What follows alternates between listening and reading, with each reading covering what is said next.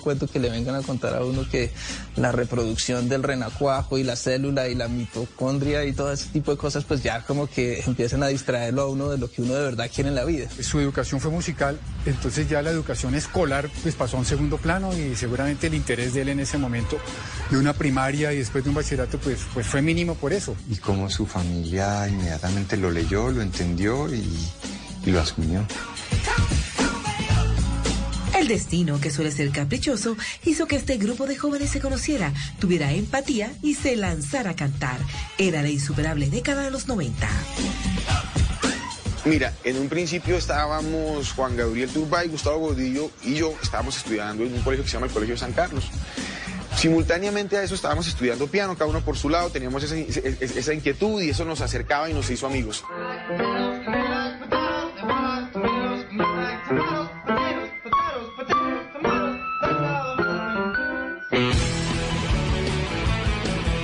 Estaba muy en boga eh, el, eh, el, el, rock en español, el movimiento del rock en español, entonces nosotros queríamos emular a esos ídolos que teníamos y conformamos la banda. Toda la movida de Luis Alberto Spinetta, Charlie García, eh, Fito Páez, eh, eh, Cerati, Soda Stereo, todas esas canciones alrededor como de la letra, de una poética como que nos inspiraban más y como con la que nos sentíamos más afines. Y ahí nace ese espíritu de, de, de empezar los artistas localmente eh, a armar sus grupos de, de, rock local y del rock bogotano y entre ellos fue, fue en ese momento pues Andrés Cepeda con, con, con, Poligamia. Toda la vida soñé con tener un grupo de rock y, pues, y estoy muy contento con lo que tengo hoy. Acoplarse como grupo no era fácil. Eso fue un proceso muy curioso porque al principio todos tocábamos piano, entonces no sabíamos muy bien cómo distribuirnos. Y la primera vez que tuve la oportunidad de hacer una grabación, resulta que Juan Gabriel cantaba la canción, eh, yo la tocaba al piano, pero ese día Juan Gabriel estaba enfermo, tenía gripa, no podía cantar y por fuerza me tocó cantarla a mí. Y saco fuerzas de donde no ese mismo día conocimos a la persona que ha sido mi manager los últimos veintipico de años, toda mi carrera, que es Luis Miguel Olivar. Él nos propuso después rehacer mejor esa canción, grabarla muy bien, invitamos a Elsa Riveros, invitamos a un productor y bueno, ese fue el primer éxito que tuvimos, la primera canción nuestra que sonó en la radio que se llama Desvanecer.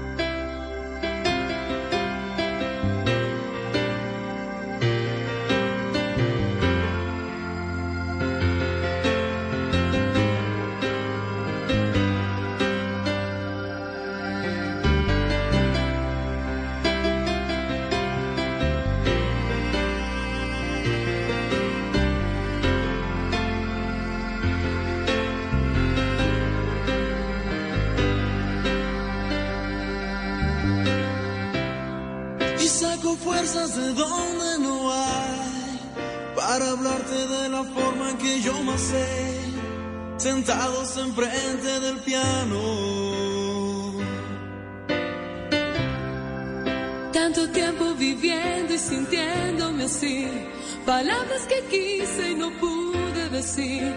Tal vez sea tarde, pero el mundo en que das vueltas no me deja ni hablarte.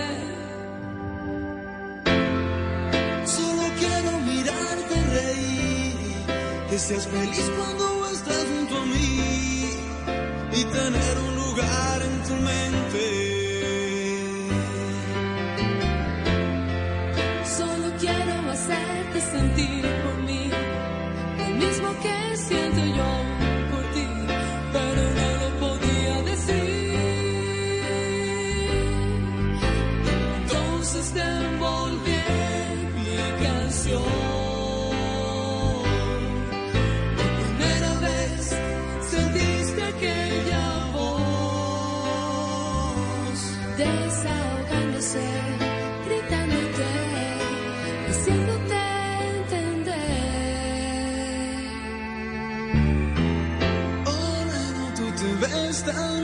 que siento.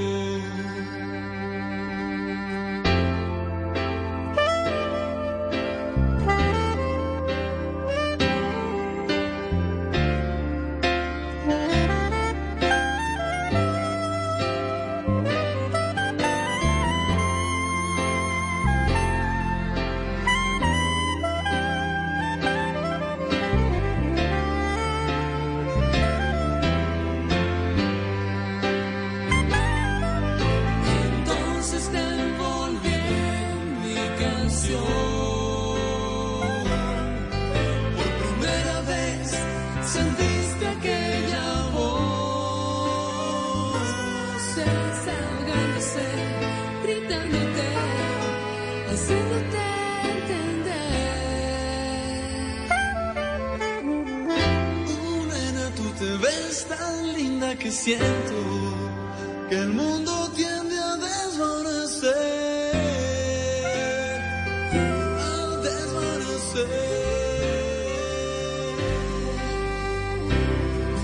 ellos se unieron y pudieron hacer su primer demo y sacaron Desvanecer, eso fue para ellos el comienzo de una gran carrera. Es que fue automático, esa canción de repente ya la cantaba todo el mundo, en los conciertos o en las chimeneas. Eso fue un golpe de suerte tremendo. Nosotros ganamos un concurso de una emisora eh, y el premio consistía precisamente en la grabación de un sencillo y la difusión de este sencillo por, las, por la cadena de las emisoras. Cuando ganaron ellos, fueron cinco pelados eh, emocionados, gritando, además en un desempate, el Teatro Patria lleno de gente, nosotros transmitiendo en vivo. Fue muy emocionante. Nos ganamos ese festival y ese fue el comienzo, ¿no? Ese fue el comienzo tal vez como de nuestra vida pública. Y a raíz de eso fue que conseguimos pues nuestro primer contrato discográfico, aunque nos costó mucho trabajo porque tan pronto la canción fue un éxito y fuimos a pedir a la casa disquera que estaba dando el premio que nos, que nos firmara, que hiciéramos el álbum, pues tuvimos de, pronto el primero y más grande rechazo pues de la carrera que fue. eh, no señores, el premio ya lo cobraron, ustedes ya grabaron su canción, más el favor y se me salen de la oficina. Entonces, eh, con nuestro propio esfuerzo nos metimos eh, la manito al bolsillo y con mucho esfuerzo hicimos una siguiente canción que se llamó Búscame. La presentamos a la gente de la radio y a ellos les gustó y, quisieron darle una oportunidad a la canción. Y ya con ese segundo éxito ya logramos llamar la atención de, de una casa disquera que precisamente fue Sony. la calidad de la composición de Juan Gabriel Turbay, eh, la voz eh, de Andrés, ahí se juntan varias cosas y resulta siendo un grupo muy exitoso en su momento.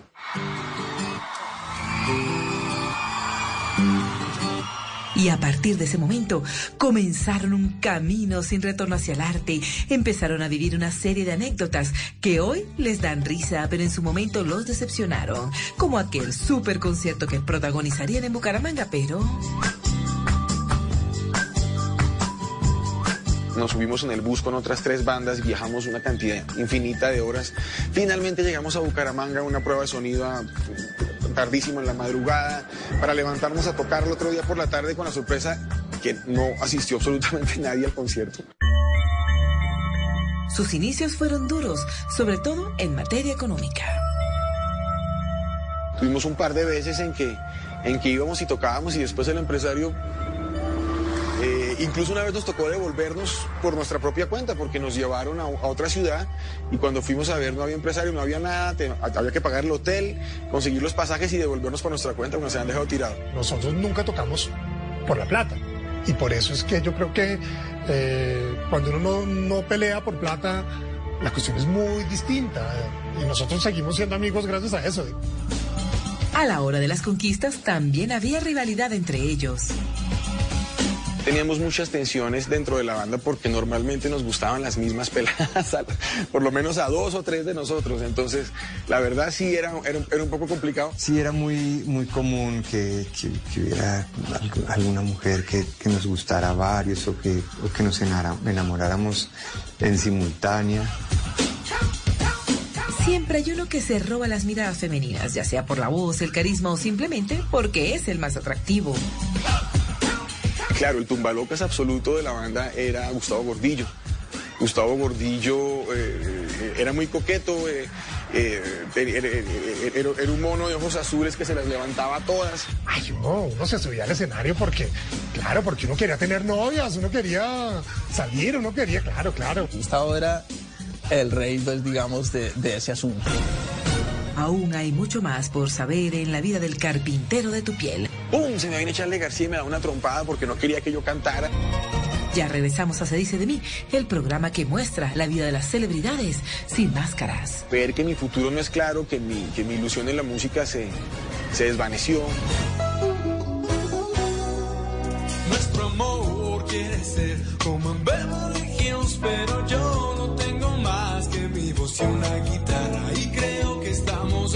trastornados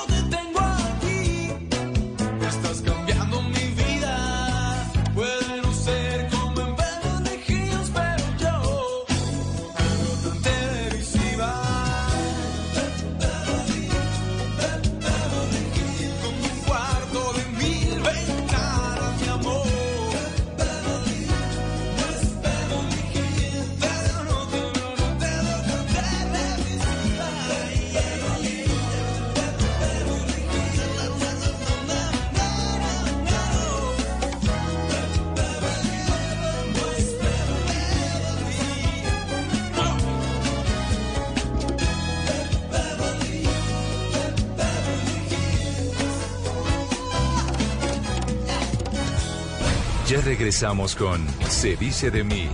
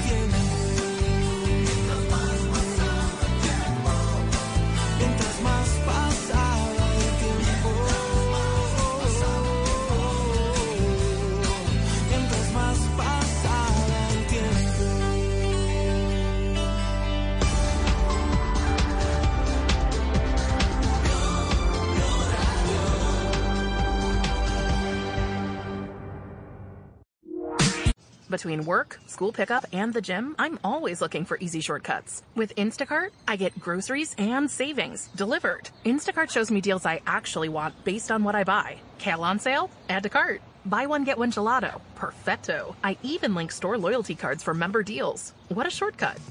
See how much you'll save. Find over 20,000 deals near you on instacart.com and get free delivery on your first three orders. Offer valid for a limited time. $10 minimum per order. Additional terms apply. If you're a San Francisco renter, here's some good news for a change. SF renters can now power their home with 100% renewable electricity for less than $3 more per month on average, thanks to Clean Power SF's Super Green service. No new equipment, no installations, just 100% renewable energy from solar and wind for less than $3 more per month from your local clean electricity provider. Super green, super affordable, super easy. Upgrade in less than five minutes at cleanpowersf.org slash supergreen.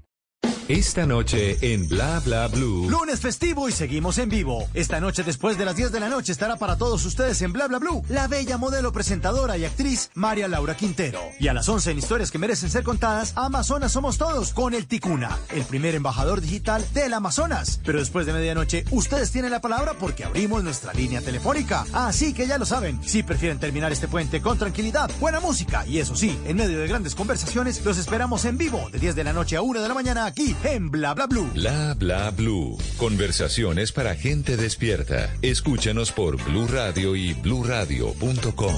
La alternativa. Continuamos con Se dice de mí. Me voy, estoy borracho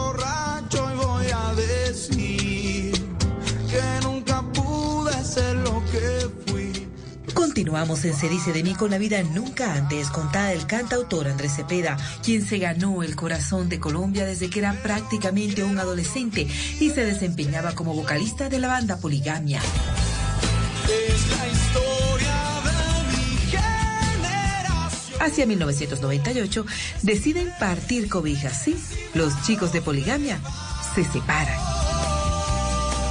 Nosotros hicimos este primer álbum que se llamó Una canción, donde están esas canciones que te cuento, que fue muy exitoso. Después uno muy lindo también que se llamó Vueltas y Vueltas, que también le fue muy bien. Y después hicimos un álbum con el que no nos fue bien, que se llamó Promotal 500. Nos pusimos a experimentar y nos salimos del camino y perdimos como nuestro, como nuestro rumbo y eso se reflejó pues obviamente en que el álbum no fue exitoso. Queremos dejar este proyecto llamado Poligamia en el momento en que sentimos que la gente más lo quiere y darnos la posibilidad a cada uno de que explore su camino independiente. Cada quien toma su camino y asume sus propios retos en solitario. Un tema intimidante. No sabía muy bien qué iba a pasar con mi vida porque, porque yo tenía mis esperanzas cifradas en la, en la banda. Y entonces el hecho de que nos disolviéramos y que se terminara el contrato, pues a mí sí me dejó muy triste y me dejó sobre todo muy despistado. Yo no sabía qué iba a hacer. Yo lo recuerdo con mucha angustia, esa soledad de esos años 97, 98, 99. Yo pienso que fue para Andrés una decisión bien dura pensar en hacer solo su trabajo y, y iniciar de forma muy difícil, porque ese comienzo no fue fácil. Decide que no quiere estar nunca más al frente de un micrófono. Quiere ser productor, va a estudiar ingeniería de sonido.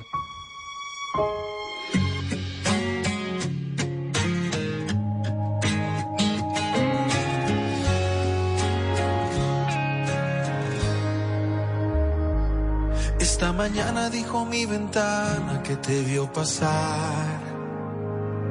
Siempre supiste que algo te faltaba y hoy vuelvo a soñar. Ya no me importa si una vez peleamos, si algún día te fuiste, si te vi llorar. Yo me juré que si un día regresabas no te iba a soltar. ¿Cómo olvidar que contigo aprendí? ¿Cómo soñar mi vida junto a ti? Te veo llegar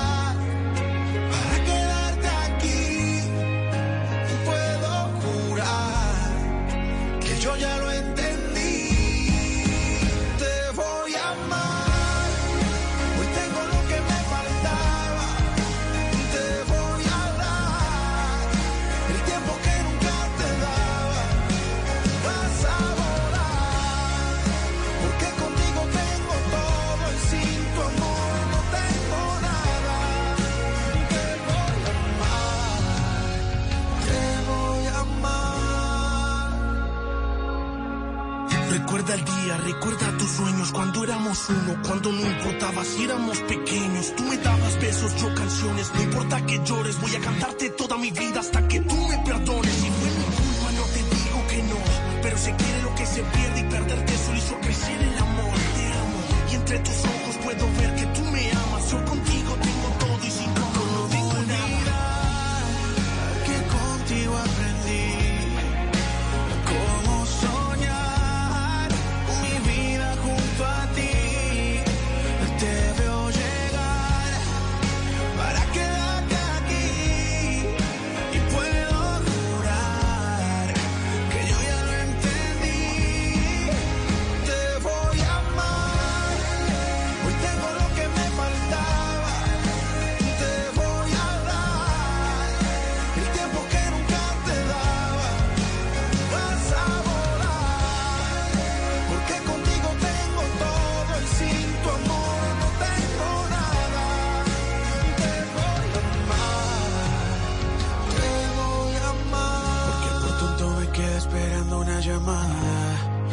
tu amor yo no soy nada. Siempre busqué mil cosas y eras tú la que faltaba. Hoy sobran las razones, vente a vivir a mis canciones. Te voy a amar.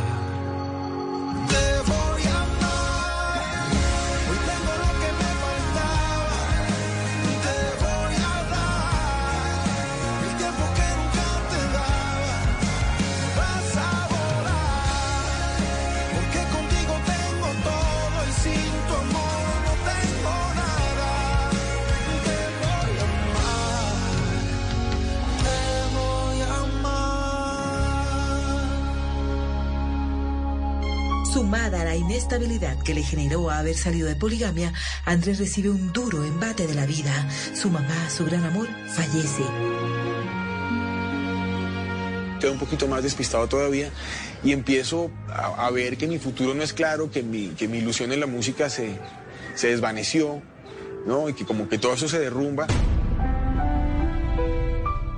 Y él tenía una relación con mi mamá preciosa. O sea, él tiene canciones que hizo a mamá.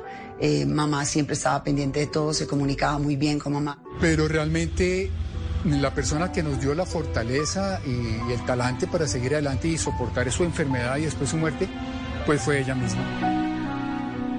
El joven cantante no estaba preparado para verla partir, para sobrevivir sin ella, sin su calor, sin su amor.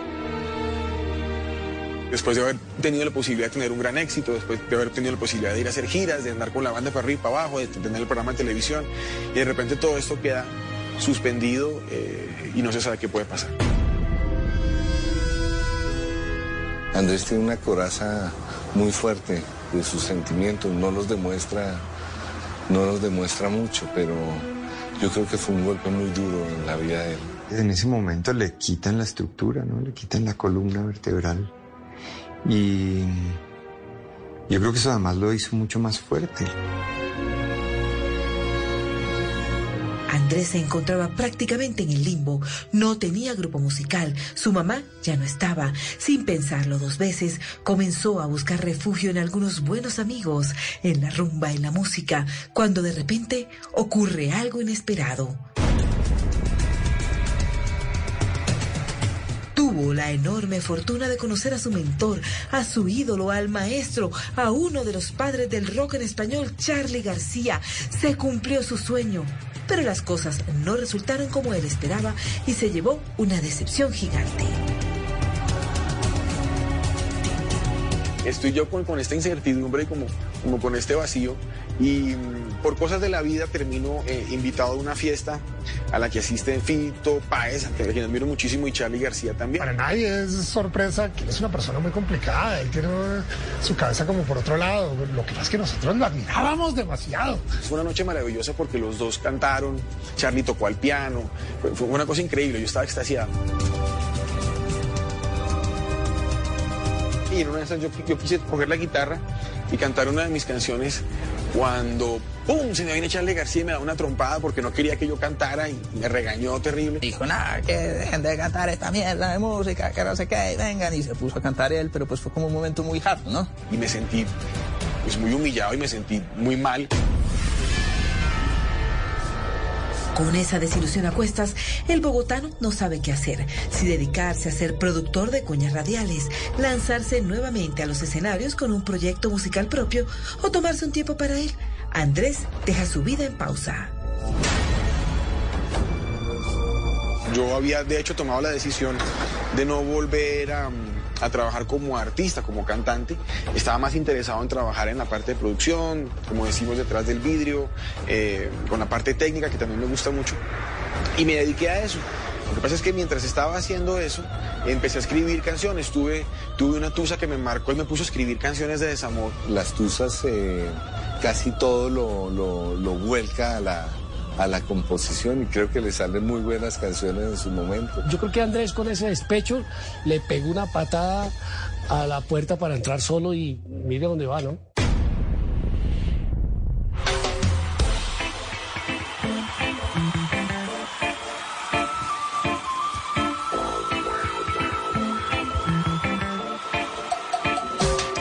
que esperaba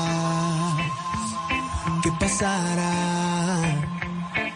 me quedara llorando tirado en algún rincón, que viviera como si la vida se me acabó. No es así, sobreviví y confieso que no fue fácil recomenzar.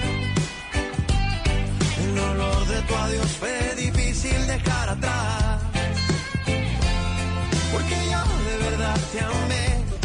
Sabes que todo te lo entregué.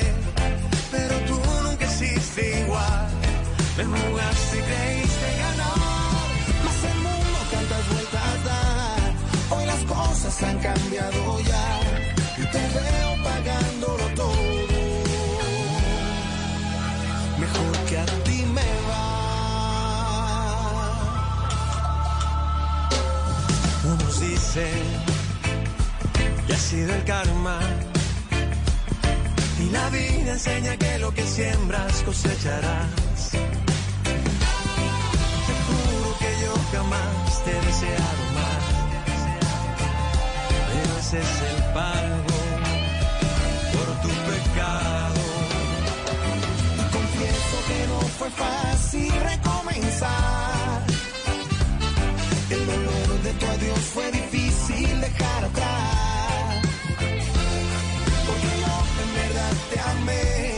Sabes que todo lo entregué. Pero tú nunca hiciste igual. Te jugaste y creíste ganar. Más el mundo tantas vueltas da. Y las cosas han cambiado ya. Y te veo pagándolo todo. Mejor que a ti me va.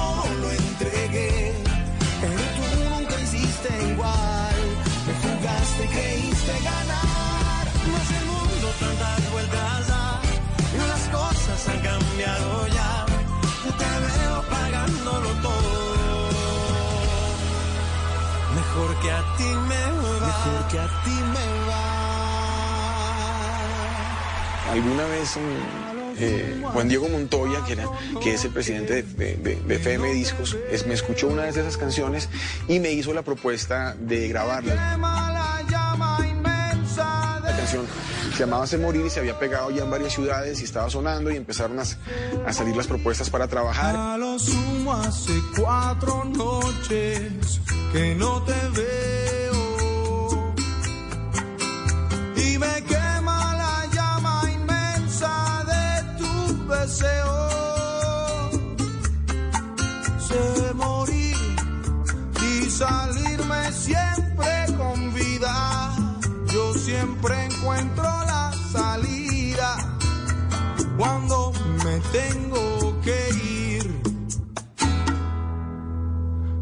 Sé dónde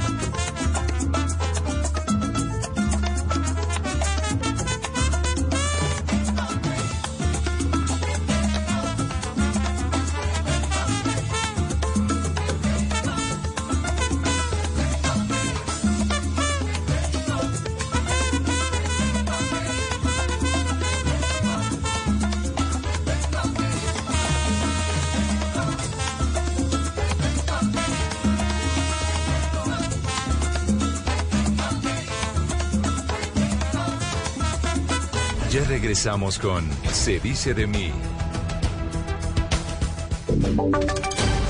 Voces y sonidos de Colombia y el mundo en Blue Radio y bluradio.com, porque la verdad es de todos. A las 11 de la mañana en punto tenemos una noticia de última hora y es que está desaparecida una avioneta que llevaba siete personas a bordo desde la Araraquara en Amazonas hasta el Guaviare, Araraquara.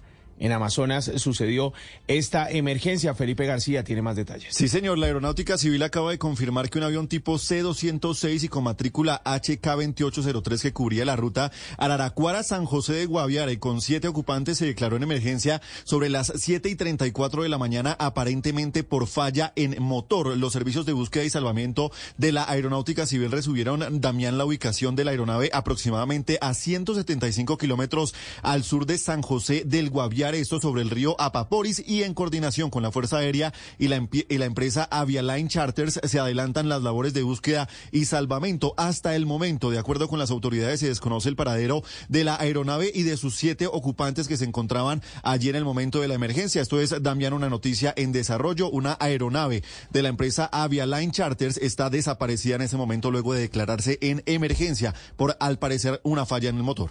Estaremos atentos a esta noticia en desarrollo y otra que se ha vuelto viral en las últimas horas es la contaminación de Santa Marta, que es una problemática de nunca acabar. Pues con el fuerte aguacero que se presentó en las últimas horas, se conocieron unas imágenes en donde se observa cómo hasta neveras llegan al mar. William Agudelo con la información de esta grave situación ambiental.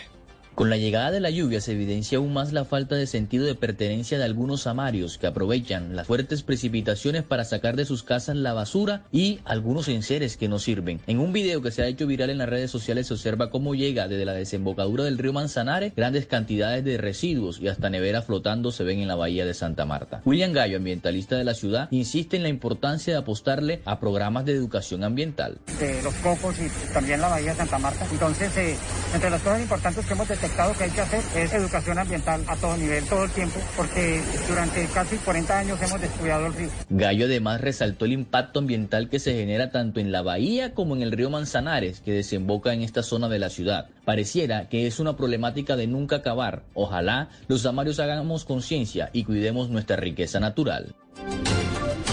Y hay información que a esta hora se está generando en Bogotá y es el Instituto de Recreación y Deporte que está informando una actualización en la ciclovía. Si usted se va movilizando por su bicicleta o está haciendo ejercicio sobre el tramo de la carrera séptima entre calle 36 hasta la Plaza de Bolívar, esto queda en el centro de Bogotá, tenga en cuenta que hasta ahora el distrito está informando que se suspende ese tramo de la ciclovía debido a las movilizaciones por el día del trabajo y es una suspensión que que se va a desarrollar o se está desarrollando desde las 10 de la mañana hasta las 2 de la tarde. Es una recomendación para todos los usuarios y usuarias de la ciclovía. Hay que tomar vías alternas. Se suspende la ciclovía desde la carrera séptima entre calle 36 hasta la plaza de Bolívar y tenemos noticias en Medellín porque a 37 años de prisión fue condenado un hombre de 22 años de edad por haber asesinado a su exnovia, una adolescente de tan solo 15 años. Karen Londoño. Juan Pablo Carvajal Paniagua, de 22 años de edad, recibió la condena después de que la investigación en su contra determinara que el 18 de agosto de 2021 él ingresó a la vivienda de la víctima y terminó con su vida. Giri Milena Amado, directora de la seccional Medellín de la Fiscalía, explicó que el hombre usó a las mascotas del adolescente como excusa para entrar. Hallaron el cadáver del adolescente sin aparentes señales de violencia. Sin embargo, el dictamen de los médicos forenses determinó que la menor falleció por estrangulamiento. Según la investigación,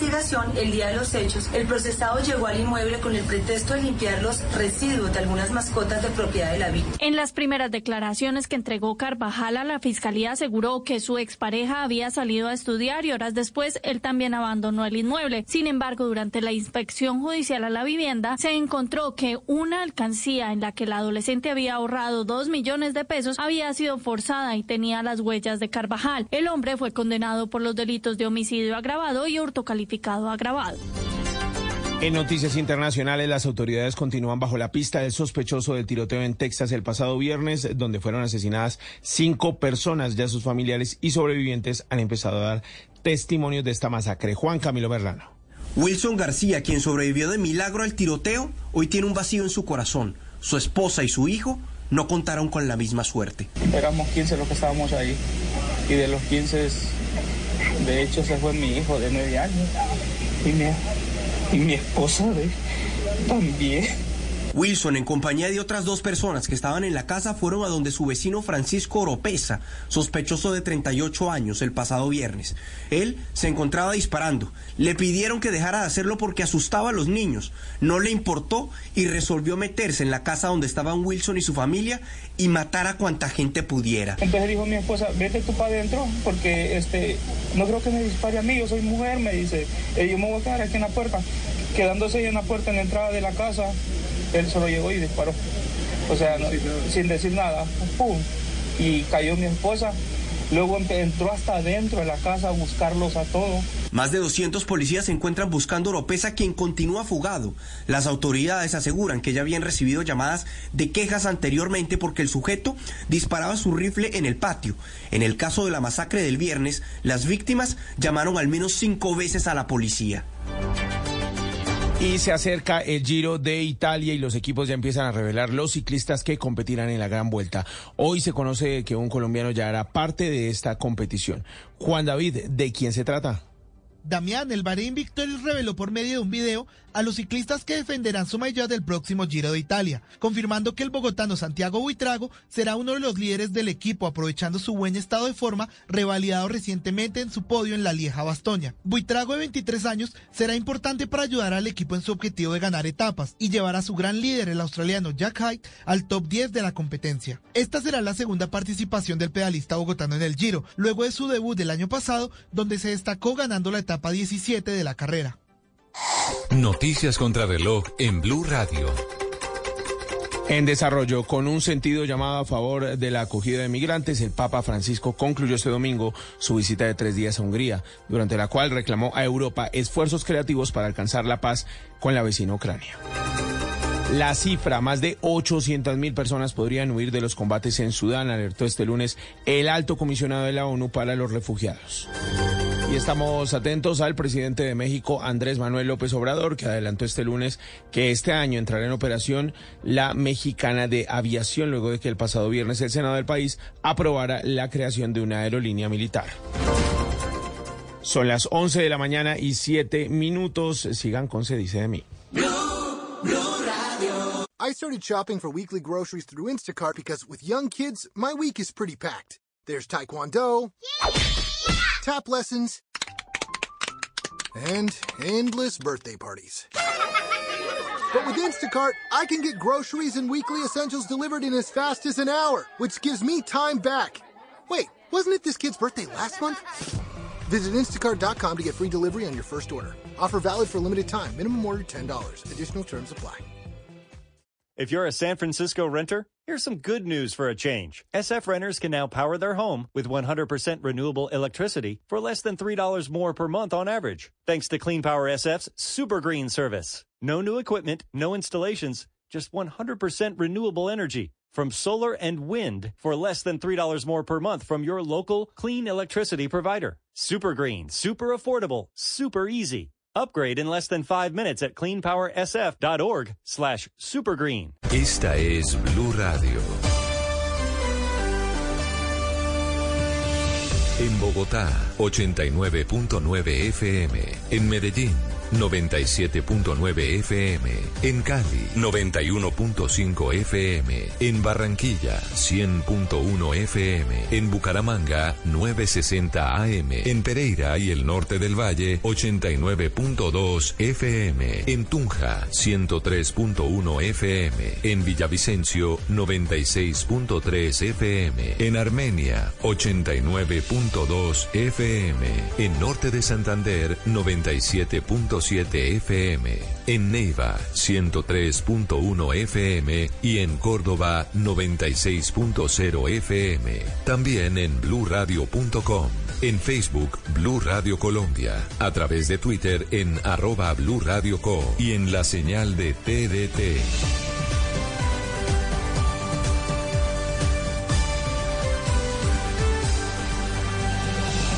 Blue Radio, la alternativa. Continuamos con Se dice de mí. No te vayas todavía, si te vas tan solo piensa. Entramos a la recta final en la vida de Andrés Cepeda, uno de los máximos exponentes de la balada pop en Colombia. En 1999, Andrés se lanza con el tema Se Morir y fue un suceso nacional. Yo creo que, que esa canción pues es el, tuvo tanta acogida en el público pues de la, de la fuerza emocional que tiene y de lo que contiene, ¿no? Pero ese disco de despecho como que se va a morir porque culpa tuya y por eso y por eso me pareció muy bonita esa historia. Las ventas del álbum que llevaba ese mismo nombre se dispararon gracias a canciones como Día Gris, Me Voy y Ya No Eres Tú. Me voy dejando todo lo que te di.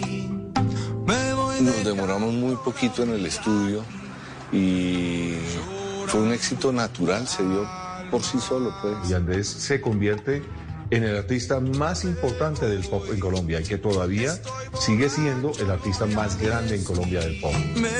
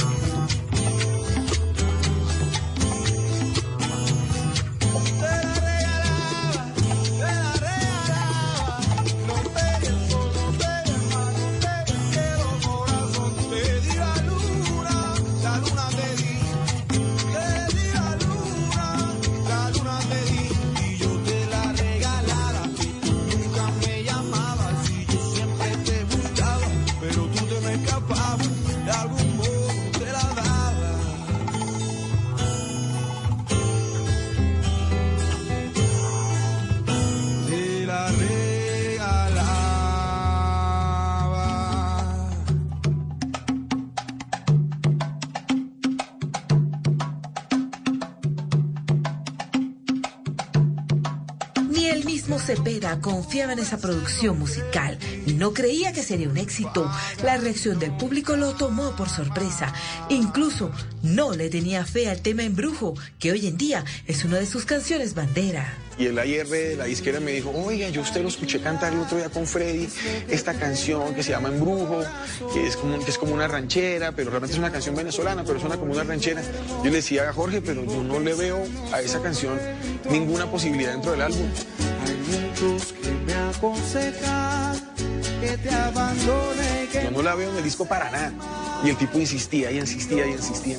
Entonces yo le dije, ¿sabes qué? Te voy a hacer una prueba. Voy a grabarte la canción para que veas que no. y muchos dicen lo mismo. Resulta que la canción quedó muy bonita y decidimos dejarla en el álbum y bueno, resulta que es uno de mis grandes éxitos. Y a eso le siguió El Carpintero del Amor, otro álbum considerado un éxito nacional. Esta producción incluyó canciones como Tengo Ganas, El Carpintero del Amor, Viento y muchos más. Tuve un amor que en mi corazón marcas negras y de la viruta que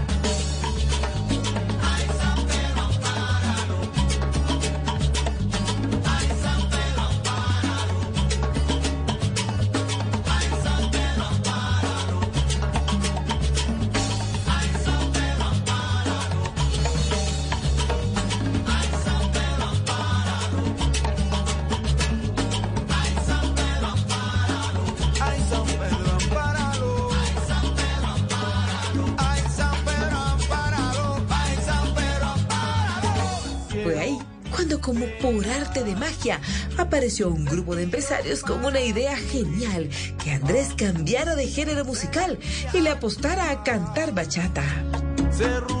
Para cortar. Y aunque era una propuesta económicamente muy atractiva y tenía detrás un respaldo de una empresa muy grande, pues yo decidí que no, porque me gustaba mantener la independencia de mis proyectos y, y yo pensaba que, que lo mío no, pues creo que lo mío no es la bachata. Comercialmente creo que era una idea eh, muy buena en su momento, pero como te digo, eh, en la parte artística Andrés Cepeda no negocia. gran parte del éxito y de su triunfo es que se mantiene en su línea, es eh, honesto consigo mismo. Y yo no puedo traicionar al público porque básicamente el público me ha confiado, me ha seguido la carrera y sigue mis canciones porque tienen una esencia y esa esencia está ahí. Y él lo que ha dicho siempre es yo quiero que el mundo conozca mi música como es y no tenga que salir a hacer ninguna adaptación de mi música para ser acep- aceptado en ningún país. Y yo creo que se está dando ahorita. Cepeda decidió continuar con su música. Sabía cuál era el camino correcto. Tenía el pálpito de que algún día la fama y la fortuna llegarían. Sin embargo, tuvo que vivir muchas situaciones complicadas para poder convertirse en una celebridad. Veníamos de hacer nuestro concierto en San Cristóbal e íbamos para Maracaibo y eso implicaba un viaje en carretera larguísimo. Eh, y los chicos de la banda, yo venía con el guitarrista, solamente los chicos de la banda venían en otro bus y, tuvieron un tema para cruzar la frontera, se demoraron un poco y resulta que solamente llegamos el guitarrista y yo. Nos tuvimos que poner la camiseta, salir a frentear la situación y tuvimos el respaldo de una gente muy especial a quienes quiero muchísimo, que son mis compañeros de Voz Bass, que habían ido a vernos al concierto y para animar la gente y para romper, digamos, con ese impasse, se subieron al escenario, cantaron conmigo, pasamos buenísimo, logramos encender el concierto. Gracias a ellos pudimos tener ese rango de tiempo sin que la, la gente pues se, se molestara más con nosotros, pero eh, después de dos horas llegamos y, y fue un concierto bien emotivo y bien exitoso. Ya se puede Él aprendió hace mucho tiempo que de cada experiencia siempre queda una enseñanza. Por eso siempre continuó apostándole a su música y con su amor por el arte llegaron nueve álbumes más, duetos con famosas estrellas como Ricardo Montaner, Rosana, Jorge Celedón, Fonseca, nominaciones a los premios Grammy y hasta la apuesta de ser entrenador del programa La Voz. Ser entrenador de La Voz Colombia es uno de los mejores retos de mi vida. Yo creo que la voz también permitió para que la gente conociera a Andrés Cepeda. La gente no conocía a Andrés Cepeda. no conocía al ser humano que es Andrés Cepeda. Los niños conocieron a Andrés Cepeda. Por lo general, o bueno, pues a mi manera de verlo, pues a, mi, a nivel interpretativo y a nivel vocal, pues es tal vez como que es, es siempre como es uno de los jurados como más destacados, ¿no? Y ahí también le pasaron muchas situaciones que hoy le causan risa, pero que en su momento le dolieron. Por favor, vente conmigo, quiero que seas mi equipo. Estaba grabando la primera, mm, la primera temporada de La Voz. eh, y, y estábamos en la grabación y me descuidé y el, el lugar donde yo estaba sentado tenía encima eh, el ventilador del aire acondicionado y me expuse a eso muchísimo tiempo y me, me cogió una laringitis terrible. Y eso coincidió precisamente con dos conciertos, uno que tenía aquí en Bogotá que tuve que cancelar. Por las noches me persiguen, Y después tuve que viajar. Llegué a Nueva York con esta gran ilusión de dar el concierto. Teníamos un lugar precioso para dar. El teatro que, nos habían conseguido era magnífico y todo estaba puesto. Y yo salí, tenía la voz completamente ida. Me, me tocó cantar muy poquito tiempo. Tuve la frustración de no poder dar como lo que se necesitaba dar en un concierto que para mí era muy importante. Aquí donde lo ven con este aspecto bonachón, es muy estricto en su trabajo, muy duro consigo mismo y como es intransigente con los errores, sufre muchísimo. No le gusta fallarle a su público. A él le molesta la mediocridad, a él le molesta eh, como eso que decía uno, ay, pero no importa, dejémoslo así que no se va a dar cuenta nadie. No, no hay posibilidad, se da cuenta él. De las mejores experiencias que yo he tenido en la parte musical y en la parte artística, digamos, ha sido, o sea, ha sido trabajar con Andrés. Es una persona sumamente comprensiva, pero a la hora de exigir, exige, pero como sabe tratar a la gente y sabe llegar a la gente, el equipo lo quiere mucho y por eso le da lo que él pide. Eso de tener que cancelar un concierto por, por, por- porque tú no estás listo, uy, eso a, a mí me pesa muchísimo. Ese concierto que tuvimos que cancelar en Bogotá, después lo dimos como un mes después y me quité un gran peso de encima eh, y, y mi cliente quedó también muy contento, pero, pero sobre todo yo no quedé con esa sensación de no haber cumplido porque mm, eso es una cosa que no te deja muy tranquilo, no te deja dormir.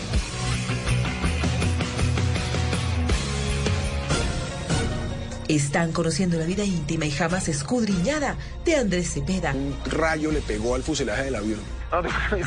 Aquí fue la valla. El famoso carpintero del amor, el recordado entrenador del programa La Voz. Los sueños sí se cumplen, primero hay que soñarlos y después hay que realizarlos. Ya regresamos a Se dice de mí, el programa que muestra la vida de las celebridades sin máscaras. Hay que enfrentarse a, a los rechazos, a veces hay que enfrentarse a, a todo tipo de circunstancias que dificultan el camino.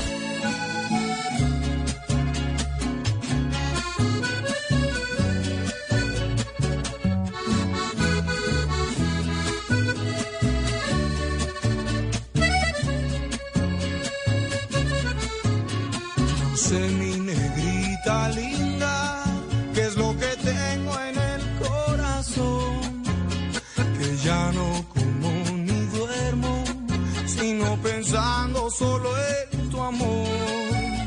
Hay muchos que me aconsejan que te abandone, que me haces mal, y yo no sé lo que pasa, que cada día te quiero más. Y muchos dicen lo mismo, que tú me estás embrujando, que tú a mí me estás acabando, yo ya no sirvo para nada. Y que ya no soy ni mi sombra, que me ven y no me conocen, que mi mal no tiene remedio, que ya. Yo me perdí.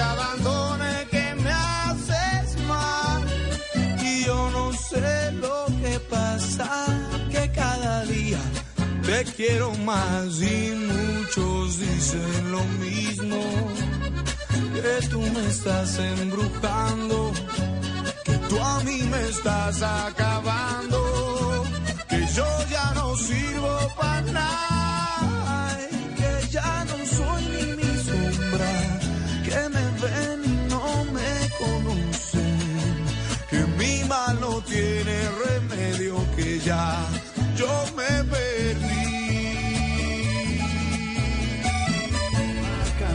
Bogotano por fin está cumpliendo el sueño de internacionalizar su música. Ahora son pocos los días que permanece en nuestro país. Sus canciones han tenido tanta acogida en el exterior que México se ha convertido en su segundo hogar. Lo que dices tiene que ver con algo muy importante que pasó en mi carrera hace un par de años y fue que firmé con la Sony Music y saqué mi primer disco con ellos. Después de trabajar de manera prácticamente independiente, por fin tengo esa oportunidad de publicar mi música en muchos países. De pronto llegar a un México, hacer la fila para que tenga la oportunidad, lo ha hecho Andrés con tan buena suerte que ya esa fila ya él se coló, porque ya es artista prioridad de México, por ejemplo. México es una gran plaza para un artista como Andrés, por el pop, por lo que Andrés ha hecho, por, lo por las canciones que ha hecho. He tenido la, la- la- fortuna de, que han sido muy respetuosos. Por ejemplo, en este país, que es un país que tiene una industria musical con una tradición tremenda, eh, también, es, tam- también se nota eso en los medios, ¿no? Es, eh, son medios que, que- que- saben, conocen muy bien su, su industria musical, son respetuosos y resulta que además de Colombia están llegando muchas cosas muy buenas. Entonces es bonito ver que ese pasaporte que hace unos años era motivo de requisas y de discriminación, ahora es motivo de orgullo.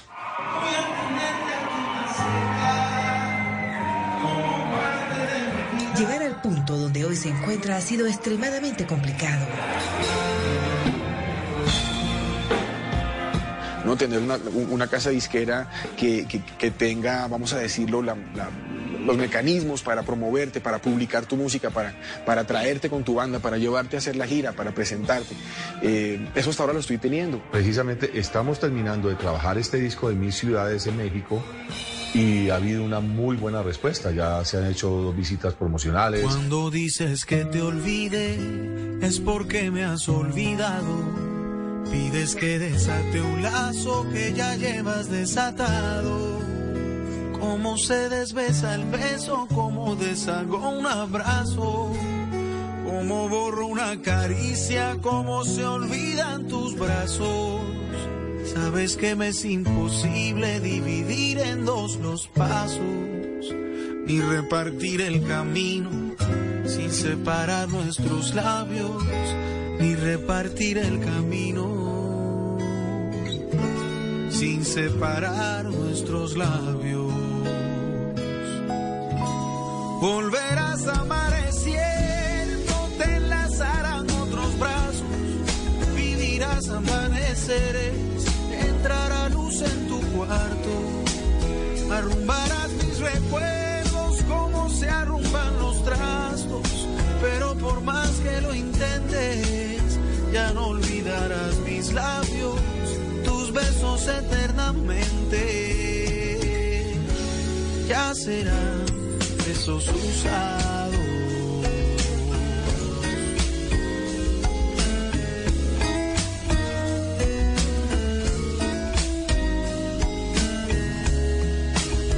Cómo se desbesa el beso, quién se queda con lo amado. Más que caminos corrientes nos grabamos con las manos, porque todo te lo llevas de mi amor ya tan tatuado. Nunca podrás arrancarte lo que te deje marcado. Si me condenas a perderte, yo te condeno al pasado. El fantasma de mi beso vivirá siempre en tus labios. El fantasma de mi beso vivirá siempre en tus labios. Volverás amaneciendo, te enlazarán otros brazos, vivirás amaneceres, entrará luz en tu cuarto, arrumbarás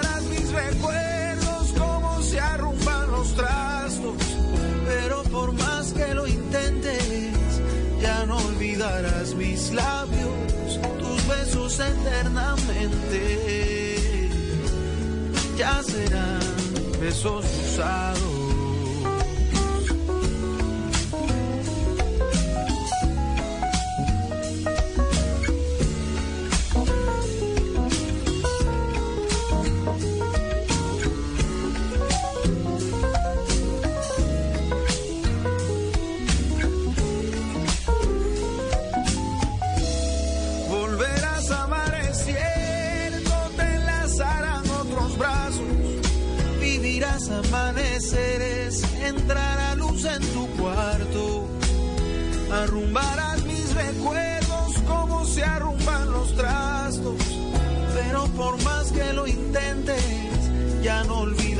Mis labios, tus besos eternamente. Ya serán besos usados.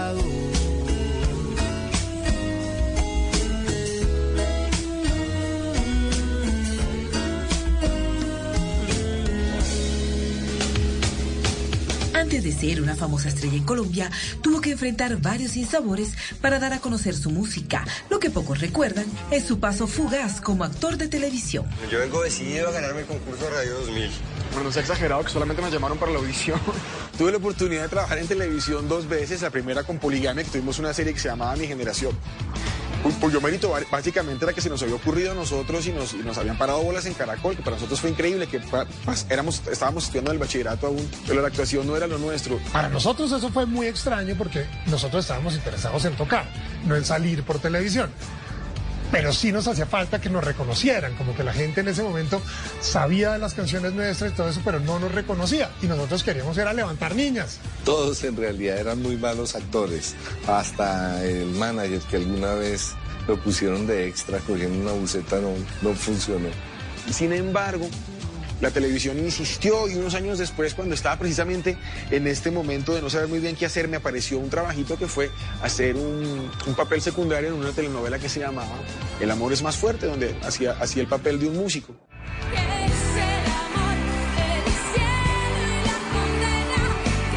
Ahí dejó huella en un corazón.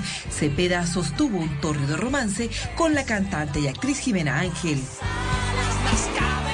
Estamos matando un concierto antes de que suceda, Pablo.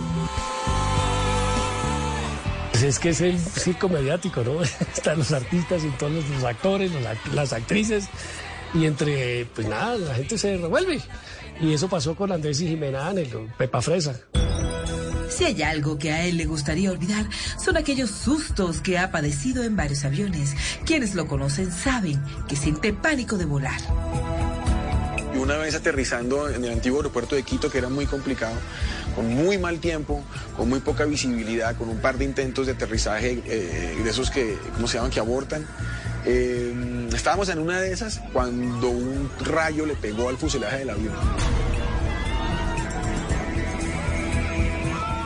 Entonces toda esa situación sumada, viendo a las azafatas rezar, no, aquí fue la vaina. No, ese de pronto fue el más fuerte y el que más recuerdo, pues cada vez que me subo un avión.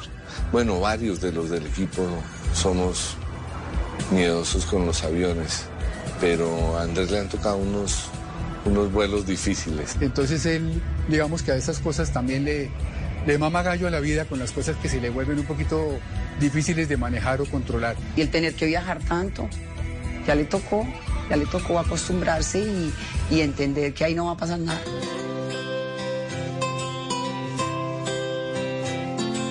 Quiero decirte cosas que había escondido, pero hay palabras que no me salen y no me dejan hablarte. Fueron tantas las noches siendo tu amigo, pero hay verdades que no te sabes y tengo que confesarte. Quiero pensar que estaba escrito en mi destino,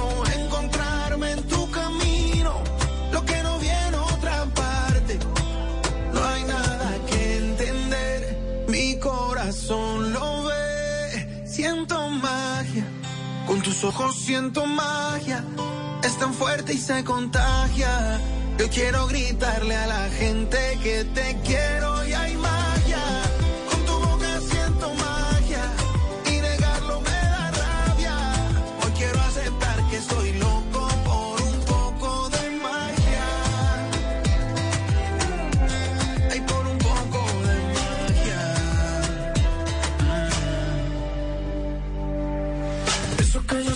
cuando tú estás conmigo. Eso que tú sientes cuando yo estoy contigo. Ya está claro, niña, que no somos amigos. Y aunque te dé pena, yo de frente te digo. Que a veces peleamos porque somos iguales. Y un beso prohibido por error se me sale. Pero con un beso tuyo todo se vale. Y seguir negando que hay amor no me sale. Quiero pensar que estaba escrito en mi destino, encontrarme en tu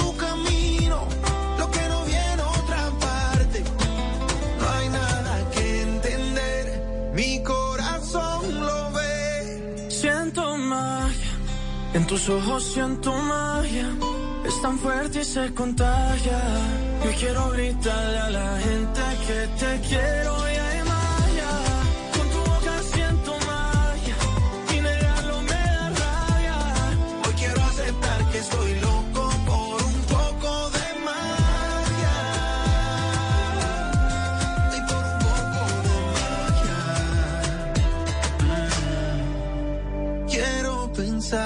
estaba escrito en mi destino, encontrarme en tu camino, lo que no viene otra parte. No hay nada que entender, mi corazón lo ve. Siento magia, con tus ojos siento magia. Es tan fuerte y se contagia. Yo quiero gritarle a la gente que te quiero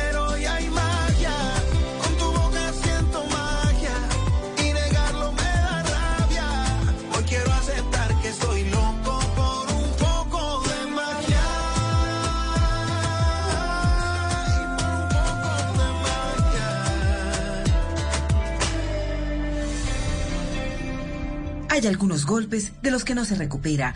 La partida de su padre lo afectó mucho. A Andrés le cuesta trabajo entender algunos designios del destino, pero siempre al final termina adaptándose y poniéndole su mejor sonrisa a la vida. Hace unos meses falleció su padre. El artista le dolió mucho esto, pero a la vez quedó con la satisfacción de saber que en la vida le dio todo y hasta más de lo que pudo. Las cosas pasan por alguna razón y cuando mi mamá falleció hace ya veintitantos años, eh, mi papá y yo quedamos quedamos los dos solitos y mi mamá tenía mucho el temor de, cómo, cómo iba a ser esa relación. Por fortuna lo que sucedió fue que nos acercamos muchísimo, construimos una relación muy, muy sólida, nos hicimos aún más amigos y fuimos compañeros todo este tiempo. Uy, fue muy tenaz. Eso sí fue muy duro, porque papá eh, fue un papá igual, o sea, hermoso. Aunque es una despedida dolorosa, tengo esa satisfacción de haber tenido la cercanía y la, y la- y la posibilidad de recibir muchas lecciones de él. Él se dejaba aconsejar mucho por mi papá y papá sentía cuál era ese tema que iba a calar y que iba a ser éxito y eso yo pienso que también lo está extrañando mucho. Cuando Andrés quería hacer cualquier locura, el papá era el que lo apoyaba y siempre el que le decía sí. Uno nunca puede prepararse para momentos como estos, porque siempre lo va a tomar por sorpresa uno, pero digamos que esta era una noticia que ya estaba anunciada. Entonces eso nos unió mucho eh, para estar comunicándonos entre todos nosotros los hermanos y poder compartir eh, a profundidad cada minuto, cada momento, cada café que compartíamos con él. Hoy en día Andrés está satisfecho, tranquilo, siente que Colombia aprecia su música y lo valora como artista. Su reto es conquistar el exterior. Hola amigos, ya estamos preparados para iniciar nuestra gira europea. Un abrazo para todos nuestros amigos en Valencia. Muchas gracias por un show increíble anoche en el teatro. Hola amigos, ya estamos en Londres preparados para nuestro concierto de esta noche. La tarea es titánica, le ha dado duro empezar de cero, se volvió novato otra vez. Que uno a veces se, se malacostumbra a privilegios que dan la notoriedad en casa, pero que cuando vas a otro lado, no, pues es normal, es normal. Que, tú tengas que esperar a alguien para una cita, es normal, ¿no? Que, que, que, eh, que te busquen un lugar en la agenda porque pues apenas están empezando a conocerte. amarrar un poco el, ego a la pata de la silla y, y decir, yo, yo puedo empezar otra vez en otro territorio y quiero conquistar un territorio distinto, como lo que está pasando ahora también está empezando un proceso en España, que ha habido una gira en España muy interesante y en otros países de Europa. Va abriendo muchas puertas y lo está haciendo con la con la cautela, con el método y con el cuidado que siempre lo ha hecho. Se necesita amarte mucho, mucho para poder perdonarte como siempre lo hago yo. Y a condición de ser esclavo tuyo, no sé cómo dejarte aunque quisiera yo. No verte nunca más, te quisiera arrancar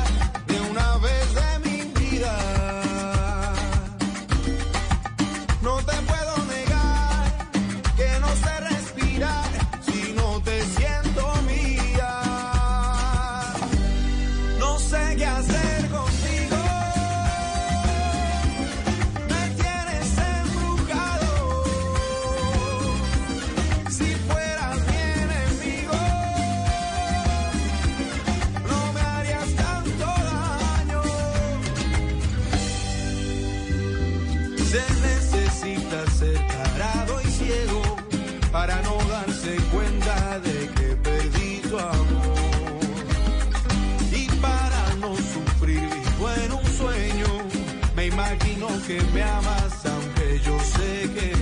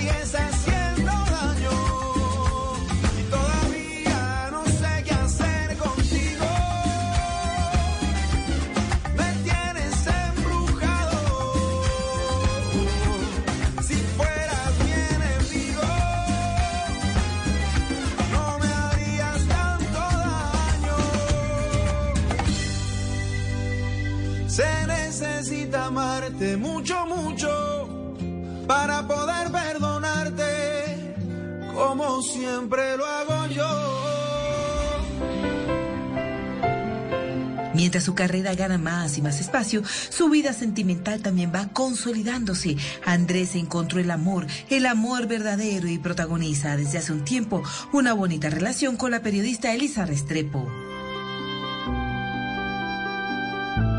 Yo estaba solito, estaba soltero y estaba promoviendo un álbum que hice que se llama Vivo en Directo. Y fui a Medellín a hacer la labor promocional y del periódico El Colombiano me enviaron a, Elisa para que hiciera la nota. Me di cuenta que era una mujer muy inteligente, era muy atractiva, eh, sonreía muy bonito, era, eh, eh, me gustó de entrada.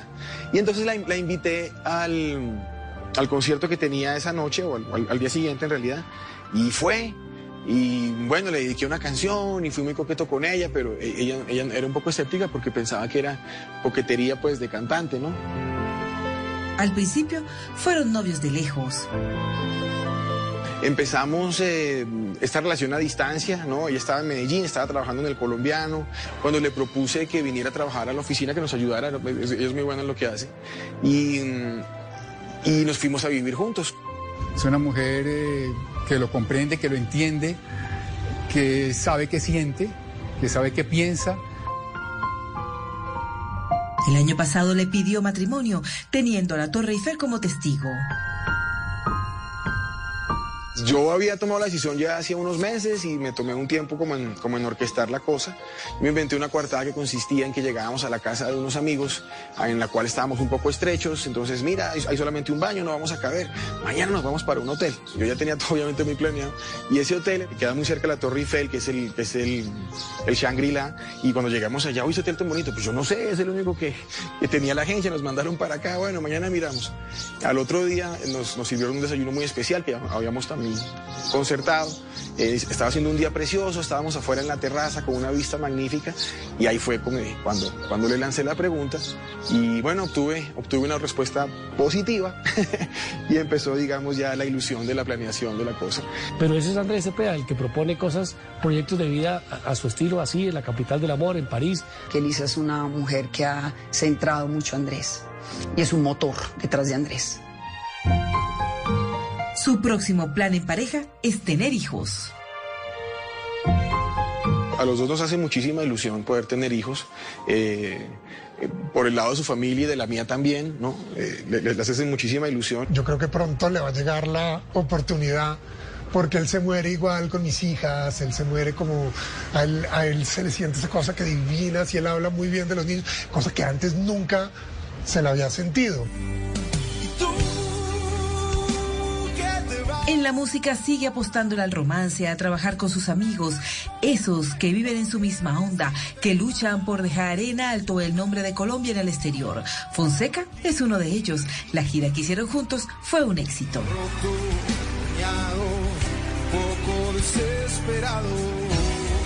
Hemos compartido escenario mil veces, pero nunca hemos hecho nada juntos. Y él me invitó a su programa a otro nivel el año pasado a que hiciéramos una fusión con mi canción Desesperado y su canción Vine a Buscarte. Resulta que salió lindísima la fusión. O sea, a raíz de eso me llamó Fonseca y me dijo, oiga compadre, si vio cómo nos fue bien con el programa. Y yo, sí, no, increíble. Mire cómo ha respondido la gente, ¿por qué no hacemos algo? De ahí nace la idea de que, porque compadre, compadre, ¿por qué no empezamos, hacer, montamos un, un, un tour que se llame Compadres? Un par de amigos cantando cosas. El uno cantaba canciones del otro. Y, y, y, el dueño de la canción lo acompañaba, es una cosa lindísima. Demostraron cómo es de lindo trabajar en equipo, cómo pueden los dos hacer un trabajo tan, tan pues similar, pero diferente al tiempo, cómo pueden combinar sus canciones y eso gusta mucho al público.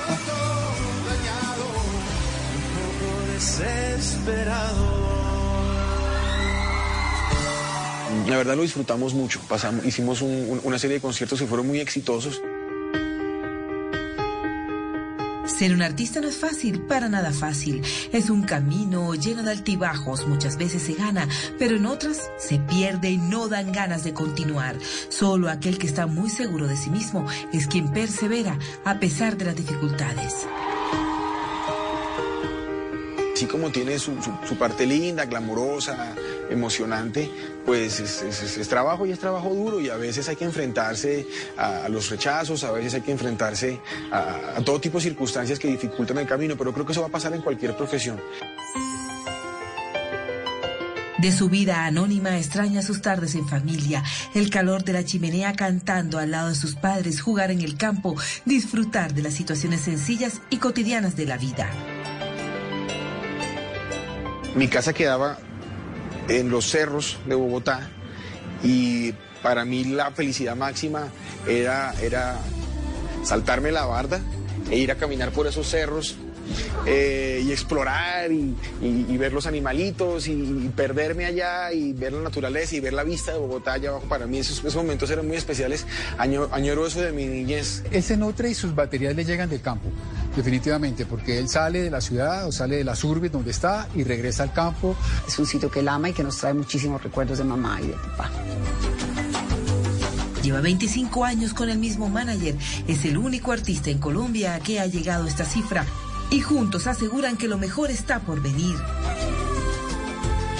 Tenemos una muy buena relación con Luis Miguel. Eh, empezamos nuestra carrera juntos. eh, yo, fui, yo fui su primer pupilo, él fue mi primer manager. Hay un equipo muy interesante y un equipo muy fiel de, de lado y lado, de tanto de Andrés con ellos como del equipo de Andrés con él. Andrés ha creído mucho en el negro, ha creído mucho en su manager y, y ha sido muy fiel a él y ha, y ha sido muy fiel en sus, con sus principios. Y tenemos una relación basada, basada en la amistad y en la lealtad que yo no cambiaría por nada.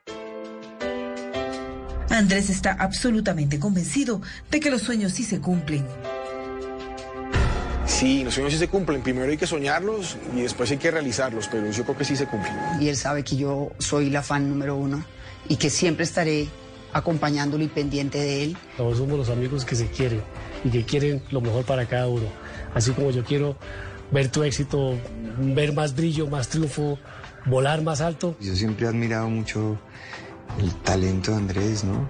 Ir a un concierto de él hoy en día es decir, asistir a una clase de profesionalismo. Lo sigo viendo como el artista grande que es y va a seguir conquistando más mercados y, y- y si él eh, está en esta meta de proponérselo, lo va a lograr. Le diría que se disfrute este momento porque es su momento, por el que ha esperado 20 años y que lo tiene merecido. Andrés es una persona como que tiene como, como unos, unos sentimientos muy inmensos, eh, muy bonitos y que los, los transmite todos a través pues como de su voz y de su micrófono y de todo lo que canta. pues. valora las cosas de verdad importantes, que valora el hecho, o sea, Andrés es el mismo con, con el que nos vendía cigarrillos en el parque, eh, como con el presidente de Sony Music, que él es exactamente igual con la gente. Papá nos dejó un legado espectacular de, de sensibilidad hacia la música, hacia la familia, que mamá nos dio la, la unión, el afecto, el amor, que hoy nos une a nosotros cinco. Andrés Cepeda es un- una buena persona, sobre todo. Eh, un buen tipo, creo que es el mejor cantante de Colombia. Las cosas para conseguirlas hay que lucharlas y, y yo pienso que si uno se concentra en nadar y en nadar y en nadar, cuando levanta la cabeza ya ha visto que se ha avanzado. Pero esto, como, todos los, como todas las labores, como todos los oficios, es dedicación, es de mucho trabajo. Me robaste la mirada y no tenías permiso, comprendí que con un dedo no se tapa el sol. Yo subestimé tus besos, me atrapó tu hechizo. Por jugar tanto con fuego quemé el corazón. Y aunque siempre estuvo en nuestros planes seguir el libreto. De repente llega un beso y toca improvisar. Culparé a tus labios rotos y a tus bailes lentos. De que no fuimos capaces de reaccionar. Si es por mí te obligaré a quedarte, pero el viento y sopla a tu favor. Y si cuesta una vida atraparte, no lo hagas peor.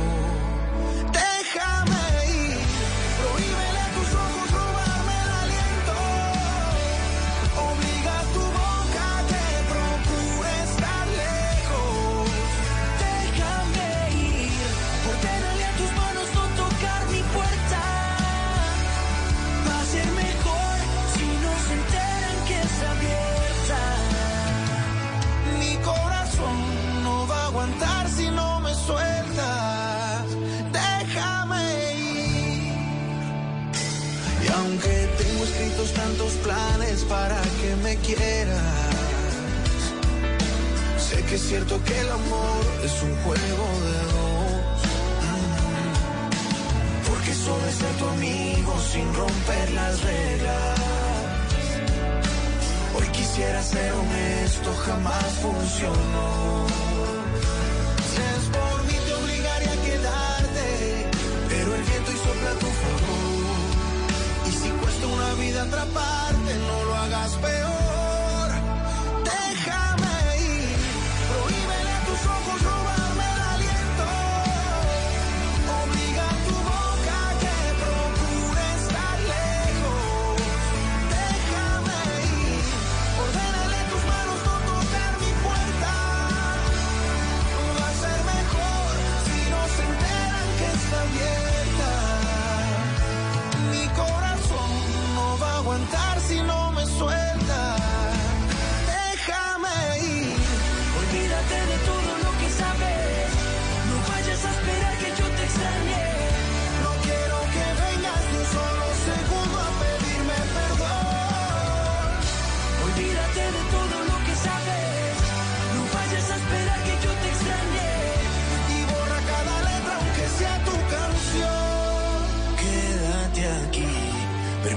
A tus ojos robarme el aliento.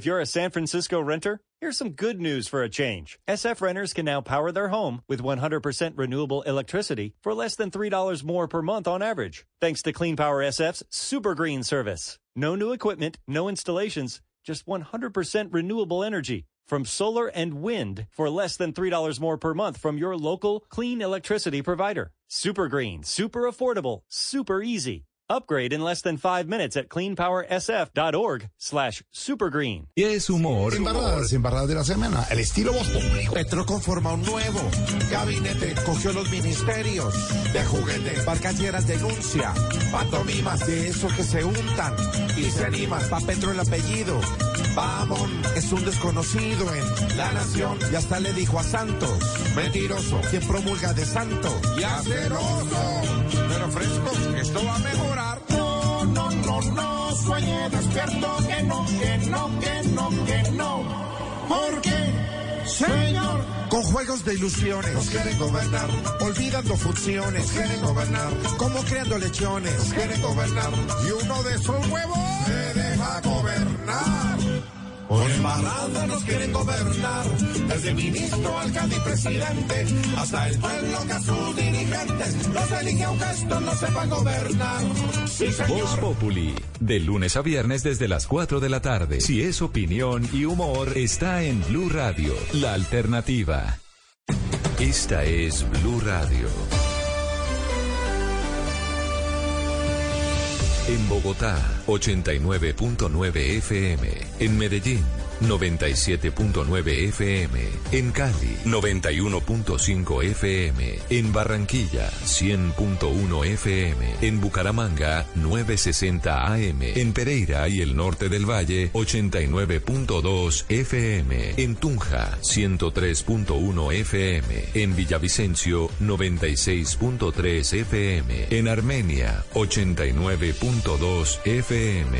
En Norte de Santander, 97.7 FM. En Neiva, 103.1 FM. Y en Córdoba, 96.0 FM. También en bluradio.com. En Facebook, Blue Radio Colombia. A través de Twitter en arroba Blue Radio Co. Y en la señal de TDT.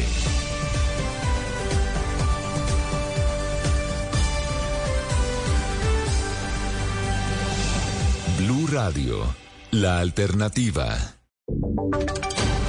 Voces y sonidos de Colombia y el mundo en Blue Radio y bluradio.com, porque la verdad es de todos. 12 del día y un minuto tenemos reportes en todas las ciudades con las marchas que avanzan a esta hora en el país. Hay que aclarar algo y es que de estas movilizaciones hay unas que se están dando por la conmemoración del Día del Trabajador. Estas son las, las tradicionales que se desarrollan cada año en el país, pero también hay algunos sectores que salieron a marchar para apoyar las reformas del gobierno Petro con la participación de la vicepresidenta Francia Márquez y ministros del gabinete. Se han venido entregando estas eh, movilizaciones se han venido presentando de dos formas distintas. Una de eh, los trabajadores, como se los estamos contando, y otra que es la movilización de quienes están eh, apoyando las reformas del gobierno. Pero vamos a arrancar con los sindicatos que participan en estas movilizaciones. La Central Unitaria de Trabajadores, que es presidida por Francisco Maltés. Ellos han salido a apoyar las reformas del gobierno y han salido también a conmemorar este Día del Trabajador. Pablo Arango nos tiene los detalles. Hola Damián, ¿qué tal? Un saludo muy especial. Avanzan a esta hora las marchas en la capital de la República que partieron desde el Parque Nacional que van hasta la Plaza de Bolívar. Están en este momento transitando por la carrera décima. Miles de personas que están tratando de reivindicar los derechos de los trabajadores hoy primero de mayo. Hablamos además con el presidente de la Central Unitaria de Trabajadores de la CUT. Él es Francisco Maltés, que habló de las razones por las que salen hoy a marchar. Dice que están en la mayoría apoyando las reformas del gobierno nacional. Esto dice Francisco Maltés. Este primero de mayo, a diferencia de otros, los trabajadores saldremos a defender las reformas sociales a la salud laboral y pensional que ha presentado el gobierno del presidente Petro al Congreso de la República. También recordemos que cuando finalicen las marchas en el centro de Bogotá, en la Plaza de Bolívar, ellos van a realizar actividades especiales precisamente en conmemoración del Día Internacional del Trabajo del primero de mayo y también tener en cuenta que las autoridades tienen un dispositivo especial teniendo en cuenta la cantidad de personas que están marchando hasta ahora, pero también los posibles hechos de violencia que se puedan presentar. Gracias, eh, Pablo. Y nos vamos ahora para el centro de Bogotá. Allí se encuentra Julián Peña, quien está cubriendo la movilización que va hacia la Casa de Nariño, en donde en las próximas horas se espera un nuevo balconazo del presidente Gustavo Petro. Allí, por ejemplo, esa movilización en donde casualmente se encontraron los trabajadores y está el otro sector que apoya al gobierno, pues lidera el ministro de Defensa y también la ministra de Trabajo, Julián. Damián, así es. Buenas tardes. Mire, ya está llegando la gente aquí a la Plaza de Bolívar en el centro de la ciudad, luego de movilizarse desde el Parque Nacional. Como usted ya mencionó, el ministro de Defensa estaba eh, apoyando estas movilizaciones. Allí aseguró que no hay opositores para estas marchas y que por el contrario se necesita más apoyo a las reformas del gobierno nacional. Esto fue lo que dijo. Yo creo que en general no hay, frente a temas de, primero de mayo, no hay una oposición eh, de ningún sector ciudadano en cuanto esto es además una reivindicación amplia de los trabajadores sin, sin distingos. En todo caso, si hubiese opositores a expresiones como esta, yo diría que lo más conveniente, lo más saludable para la democracia es que la población se exprese. También anteriormente Paula había mencionado un tema de seguridad, pues la Policía Metropolitana aseguró que más de 2.000 hombres custodiando estas movilizaciones. Recordemos que el día de ayer la alcaldesa de Bogotá, Claudia López, en sus redes sociales había pronunciado y dijo lo siguiente, abro comillas, confiamos que el Ministerio del Interior haya asegurado la logística y seguridad necesarias y que no se presente ningún traumatismo en la ciudad. Pues al respecto, eh, el tema de seguridad se refirió el comandante encargado de la Policía Metropolitana de, Bogotá, el coronel Wilford Méndez. Informar a la ciudadanía que hoy primero de mayo se tienen previstas nueve actividades en conmemoración del Día Internacional del Trabajo. Para ello, la Metropolitana de Bogotá ha dispuesto de cerca de 2.000 uniformados de las distintas especialidades que garantizan la seguridad y la convivencia de todos los bogotanos. También mientras avanzan las actividades culturales aquí en el encuentro, en la Plaza de Bolívar entre cientos de sindicatos, estudiantes y trabajadores, como Lorena Sánchez, integrante de la Federación Agropecuaria Nacional, quien vino desde Huila para manifestarse en este Día Internacional del Trabajo. Claro que sí, estamos en total apoyo al gobierno nacional y las reformas que se plantean, pero a la vez estamos apoyando eh, también la aprobación de la jurisdicción agraria, estamos apoyando el reconocimiento político como, sujeto de derecho y también apoyamos que se adopten los derechos campesinos y campesinas aprobados por la ONU. Queremos que seamos reconocidos dentro de todo este paquete legislativo. También aquí en la Plaza de Bolívar cientos de personas, como les decía, están realizando diferentes actos culturales como eh, hay música en vivo, bailes y todo a portas de que el presidente Gustavo Petro entregue sus declaraciones en el Palacio de Nariz. Estaremos atentos de los avances de esta movilización en Bogotá y, por ejemplo, en Cali se presenta ese fenómeno que les estábamos contando al principio y es que los trabajadores convocaron a la tradicional marcha en este Día del Trabajo con varias manifestaciones artísticas, pero en medio del recorrido apareció la vicepresidenta Francia Márquez. Laura Ruiz. Damián, buenas tardes. Con una multitudinaria asistencia de ciudadanos, sindicatos y centrales obreras, avanza en completa normalidad en Cali las marchas en conmemoración del Día del Trabajo. Estas iniciaron desde la Loma de la Cruz en un recorrido que continúa por la calle Quinta hasta llegar al Parque Obrero, en donde están programadas, como usted lo dijo, varias manifestaciones artísticas organizadas por las centrales obreras. Francia Márquez acompañó también las marchas. La vicepresidenta de Colombia fue captada por un fotógrafo del diario El País bailando y departiendo con los marchantes. Cabe mencionar que aunque en su conversación con el país la vicepresidenta dijo que lo hacía para apoyar las reformas planteadas desde su gobierno, los centrales obreras hicieron esta marcha en conmemoración del primero de mayo. Julián Lozano es el director ejecutivo de la CUT en el Valle del Cauca unas marchas multitudinarias, aproximadamente de 10.000 a 12.000 personas. Todos los trabajadores hoy de la ciudad, los trabajadores del área metropolitana y el Valle del Cauca, hoy de nuevo en las calles, celebrando el Día Internacional del Trabajo, el Día Internacional de la Clase Obrera. También fue vista en las marchas de Rebeca Marlen, recordemos que es la alemana que fue expulsada de aquí de Colombia por participar en el paro nacional de 2021 en Cali. La extranjera iba caminando también por la calle Quinta y quedó captada en las imágenes de los videos grabados por los marchantes. Otro punto de concentración va a ser el Parque de las Banderas, en donde aproximadamente a la una de la tarde van a llegar los marchantes que salieron desde el sector de Confandi El Prado, Damián. Y con un intenso calor en Barranquilla ha sido multitudinaria la marcha en el Día del Trabajador que arrancó a las 10 de la mañana y aún no termina. Por ejemplo, en esa movilización llegó una delegación del Magdalena que ha sido liderada por el gobernador de ese departamento, Carlos Caicedo. Allí cubriendo la movilización se encuentra Diana Comas.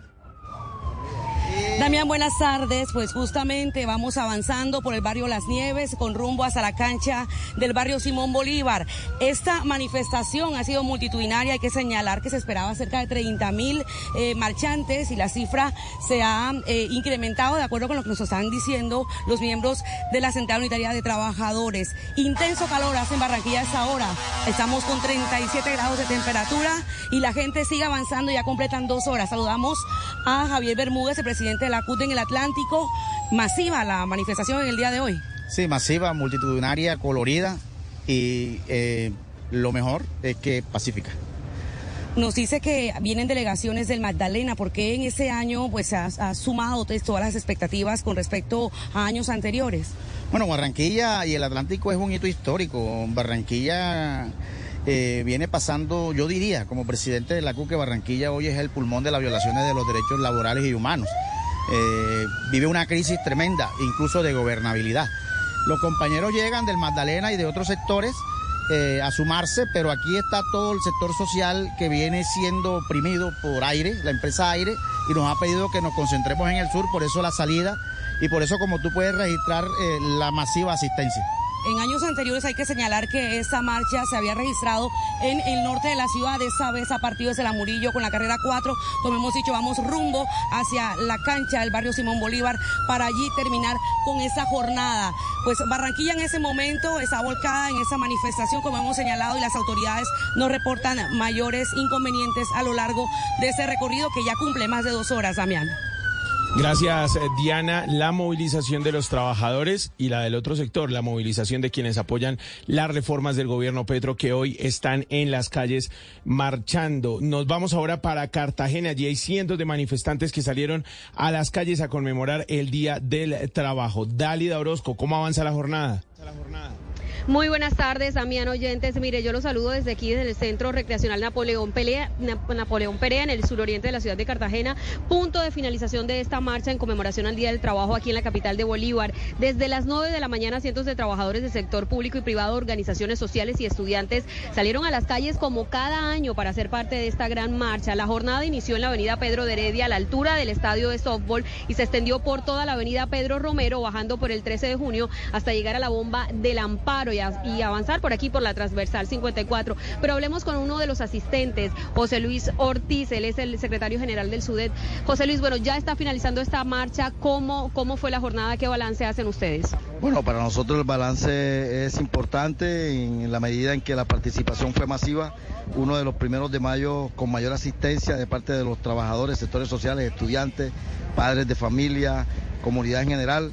Eh, fuimos muy bien recibidos en cada uno de los sectores donde pasamos, en el sector de Olaya, en las Gaviotas, en el 13 de junio y hemos finalizado a satisfacción este primero de mayo que como lo hemos manifestado durante toda la manifestación, eh, es de apoyo a las reformas sociales presentadas por el gobierno de Petro. Y bueno, Damián, aquí finalizan la, jornada, los manifestantes empiezan a llegar, van a compartir aquí un rato eh, de esparcimiento entre ellos, en este momento se toman fotos y bueno, así finaliza en Cartagena sin contratiempos esta jornada.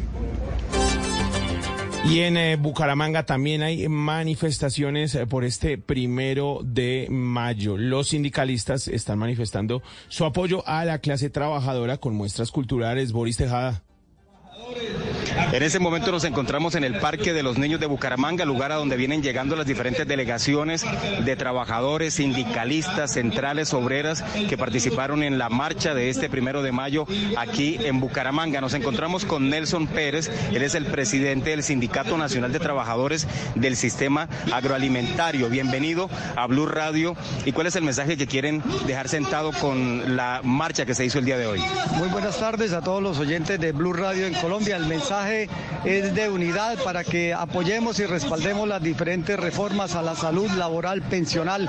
Es el cambio que necesita Colombia para que eh, realmente los recursos lleguen al pueblo y el pueblo pueda tener unas mejores condiciones de vida. Hoy, primero de mayo, eh, se parte la historia en dos. Todos nos tenemos que juntar en unos solos, campesinos, estudiantes, indígenas, estudiantes, obreros, vendedores informales, en una sola lucha. Vamos adelante a defender a Colombia y a sacar adelante a nuestro país. ¿Cómo está el país en este momento en seguridad alimentaria?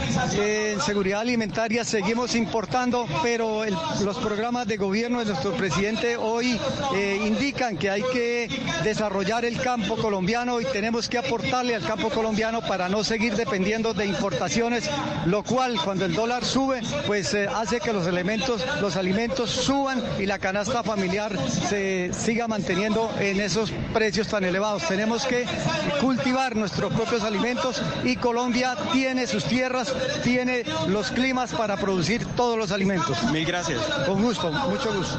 Son cerca de 10 mil personas las que han llegado acá al Parque de los Niños de Bucaramanga. La manifestación se ha desarrollado en completa calma, bajo la seguridad de la policía y de la Dirección de Tránsito, y en ese momento lanzan discursos en el Parque de los Niños de la ciudad, recordando sobre todo las personas que fueron asesinadas y que han sido desaparecidas en los últimos años. En Bucaramanga, Boris Tejada, Blue Radio. Les estamos contando cómo avanzan las movilizaciones por el Día del Trabajo y las otras movilizaciones que se convocaron por en apoyo más bien a las reformas eh, de eh, el gobierno Petro, recordemos las reformas como la salud, la del trabajo, la laboral, entre otras. Les contamos también qué está ocurriendo en, en Neiva, allí todo avanza en completa normalidad, la movilización inició en el hospital universitario y ya está terminando a esta hora. ¿En donde Silvia Lorena Artunduaga? En Neiva, cerca de mil personas, integrantes de las diferentes centrales obreras, sindicatos de docentes y de la salud, así como organizaciones sociales, se movilizan por las calles de la ciudad para conmemorar el Día del Trabajo, pero además para apoyar las diferentes reformas propuestas por el presidente Gustavo Petro. Jairo Lozada, directivo del sindicato de docentes de Luila, ADID.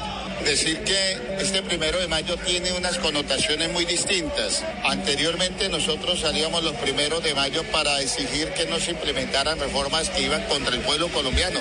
Hoy lo que queremos nosotros es decirle a Petro que este primero de mayo lo celebramos junto a sus propuestas. De acuerdo con el reporte entregado por las autoridades desde el puesto de mando unificado, la marcha que a esta hora termina en el Parque Lisburg transcurre en completa normalidad. Bueno, y cambiamos eh, de tema. Les estábamos contando reportes de todas las movilizaciones que avanzan a esta hora en el país. Ahora les hablamos del expresidente Álvaro Uribe, que anunció esta mañana que el Centro Democrático apoyaría la reforma nacional del gobierno del presidente Gustavo Petro. Una novedad para un partido que se ha declarado en oposición. Sin embargo, hay algunas condiciones. Felipe García. Sí, señor. Varias modificaciones propone esta mañana el expresidente Álvaro Uribe al proyecto de reforma pensional del gobierno Petro. Y aunque dice que el el Centro Democrático está en desacuerdo con la motivación del gobierno sobre los fondos de pensiones, estaría pensando en apoyar la reforma bajo las siguientes condiciones. La primera es que se traslade a Colpensiones solamente la cotización hasta un salario mínimo, no hasta tres salarios mínimos, como lo propone el gobierno, ya que según el expresidente debe evitarse una grave descapitalización de los fondos de pensiones. La segunda, que haya un compromiso en la ley que fije una gradualidad para atender a todos los ancianos pobres con una renta que les permita estar por encima de la línea de pobreza. Escuchemos al expresidente Uribe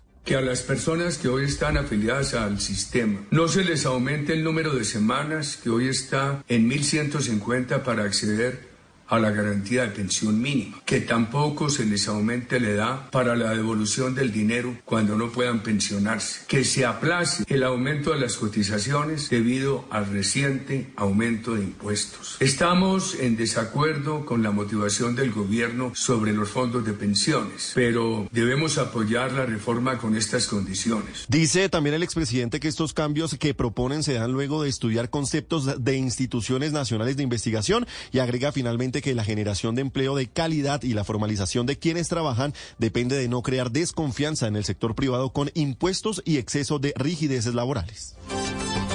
Bueno, en la posición de la oposición en cuanto a lo que se viene en estos proyectos, la reforma pensional del gobierno del presidente Gustavo Petro, esta semana es importante mencionarlo, es crucial para el Plan Nacional de Desarrollo porque hasta el 6 de mayo se pasarían los tiempos y pasaría a ser decreto presidencial. Cambiamos de tema, hablamos del plan retorno. A esta hora, 5.600 hombres de la Policía de Tránsito garantizan el retorno de viajeros durante la operación. Vamos con Juan Andrés Beltrán, que se encuentra en la dirección de la Policía de Tránsito. Buenas tardes, los saludo exactamente desde el Observatorio Estratégico Vial de la Policía de Tránsito, desde donde se hace un monitoreo permanente y en tiempo real de las vías nacionales. Asimismo, se entrega información a los viajeros. Son cerca de 2.800.000 vehículos los que se han movilizado por las diferentes carreteras del país. Para el caso de Bogotá, 444.000 y para Cundinamarca, 814.000 vehículos. Y frente a la situación del cierre en la vía,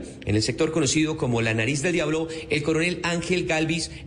subdirector de la Policía de Tránsito, explicó la situación. Allí por la ribera del río Sumapaz, pues los ingenieros de Invías eh, notaron de una manera preventiva un cierre especial, pues por una situación de banca. Inmediatamente se activaron todos los protocolos y en este momento estamos dando manejo de tráfico, especialmente hacia Bogotá. Ahí la recomendación es tomar vías alternas para las personas que vienen del Huila, Risaralda, Tolima, para que tomen el reversible que en este momento está activado, especialmente desde Anapoima hacia Bogotá. Pues durante este puente festivo también se han presentado cerca de 120 accidentes en la vía, dejando 40 personas fallecidas y más de 159 lesionados. Asimismo, son 3.281 comparendos los que se han impuesto en las diferentes zonas del país. Y frente al manejo de tráfico en este plan retorno, el coronel Ángel Calvis explicó las medidas que ya se tomaron en algunas vías de acceso a Bogotá y otras que se pondrán en funcionamiento en minutos. También tenemos el reversible desde Silvania hacia Bogotá, que también fue activado en este momento. Y también tenemos otro que inicia a las 2 de la tarde, que es todo lo que correspondiente a la vía al llano desde el sector de Pipiral hacia Bogotá. Y también empieza el reversible del puente común por la autopista norte también. Y también hay que tener en cuenta el pico y placa regional. Por todas las entradas a la capital solamente podrán ingresar entre 12 del día y 4 de la tarde vehículos cuya placa termine en número par y entre las 4 de la tarde y las 8 de la noche vehículos cuya placa termine en número impar. Y por ejemplo, eh, recordemos que por la caída del puente El Alambrado, pues se ha tenido que presentar también novedades en la movilidad en el sector del Quindío, pues se incrementó en un 50% el tráfico de vehículos entre Pereira y Armenia. Por eso allí hay un dispositivo especial. ¿Cómo funciona, Nelson Murillo? Damián, saludo cordial para usted y para todos los oyentes de Blue Radio a esta hora. Los saludo desde el sector de cruces en la vía que comunica Armenia con Pereira. En este momento el panorama es de baja afluencia de vehículos. No obstante, la policía mantiene varios puestos de control para garantizar la seguridad de los usuarios de esta importante vía nacional que por supuesto hace parte del dispositivo que facilita el regreso a quienes van del occidente al centro del país y entre el departamento del Quindío y el Valle del Cauca. Sobre esos operativos que tienen las autoridades se refirió el mayor Germán Ortiz, jefe de la Policía Carreteras del Quindío. Tenemos unidades dispuestas en cada una de las vías, especialmente las más concurridas, como lo son en estos momentos la vía Pereira-Armenia y la vía Calarcá-Ibagué, para su acompañamiento y su seguridad. Damián, cabe aclarar también que hay restricción para vehículos de carga de más de 3.4 toneladas en adelante desde las 8 de la mañana y finaliza a la 1 de la madrugada de este martes 2 de mayo. En Nariño hay novedades porque eh, dos personas murieron después de un accidente de tránsito. Una camioneta, un vehículo atropelló a varias motocicletas, específicamente en Tumaco. Winston Miracacha. Sin identificar permanecen los cuerpos de tres personas, entre ellas una pareja de esposos que perdieron la vida luego que el conductor de un automotor particular atropellara varias motocicletas en hechos ocurridos en una concurrida calle de Tumaco muy cerca del tradicional sector turístico del Morro en el Pacífico nariñense. A pesar que el hecho ocurrió a tempranas horas de este primero de mayo, ninguna autoridad se ha referido al tema y solo han manifestado que se está averiguando qué fue lo que ocurrió. James Gámez, director de tránsito en Tumaco. Un accidente, un accidente de tránsito donde al parecer un vehículo embistió a varias motocicletas y que estamos esperando información para poder dar algunas declaraciones ante los medios. De lo contrario, no podemos dar más adelantos al respecto. El conductor del automotor particular tipo Jet quedó a disposición de las autoridades, quienes practicaron las pruebas de alcoholemia para determinar si estaba o no conduciendo en estado de embriaguez. Y la Personería de Medellín le abrió una investigación disciplinaria a funcionarios de la alcaldía de Daniel Quintero por presuntos contratos de corbatas que se pagaban a personas sin trabajar y otras irregularidades para adquirir cinco camionetas. Karen Londoño. Damián, pues la agencia del Ministerio Público adelanta este proceso administrativo para determinar las supuestas irregularidades en la contratación estatal del Departamento Administrativo de Gestión del Riesgo de la Alcaldía de Medellín. Según la investigación disciplinaria en esta entidad de la Alcaldía de Daniel Quintero, que coordina los bomberos, se habría firmado en 2022 contratos conocidos popularmente como de corbata, pues se pagan unos honorarios y unos salarios a personas que realmente no están desempeñando ninguna función en la entidad.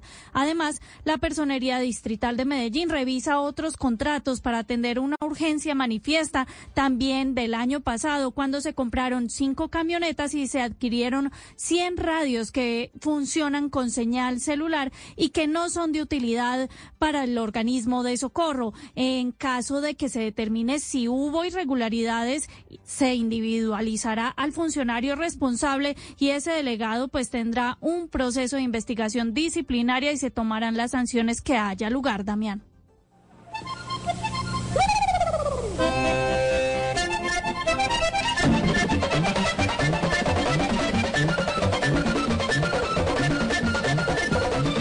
Escuchamos a esta hora La Fiesta de los Pájaros, esta canción que compuso Sergio Moya Molina en 1976 y con la que Alfredo Gutiérrez interpretó y se llevó dos veces el Rey de Vallenato en 1978 y en 1986.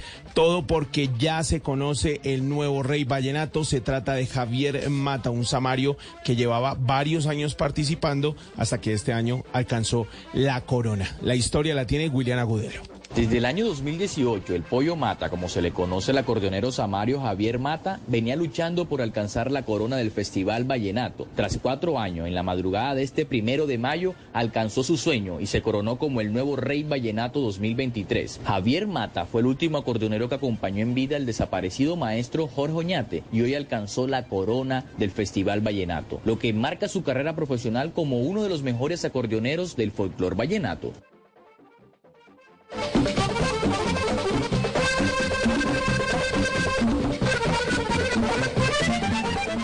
Y pasamos de la música para cerrar con noticias internacionales y les hablamos sobre Estados Unidos porque esta mañana amaneció con un nuevo banco colapsado. Juan Camilo Merlano.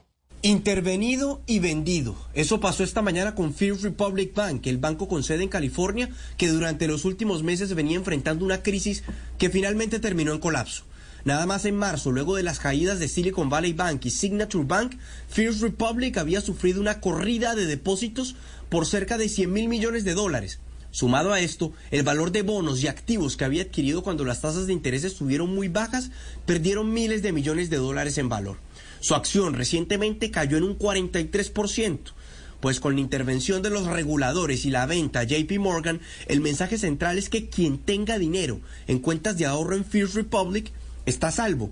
JP Morgan está asumiendo los 92 mil millones de dólares en depósitos y 173 mil millones en préstamos y otros 30 mil millones en bonos. Lo cierto es que este es el segundo banco más grande en la historia de Estados Unidos en colapsar, al menos en términos de activos. Cabe destacar que JP Morgan ya había informado que luego de la crisis de marzo había recibido alrededor de 50 mil millones de dólares en nuevos depósitos, por lo que mucho dinero que salió de First Republic ya había entrado a JP Morgan. Y todo parece indicar que el Chelsea inglés firmará al argentino Mauricio Pochettino como su nuevo técnico, Juan David Rivera.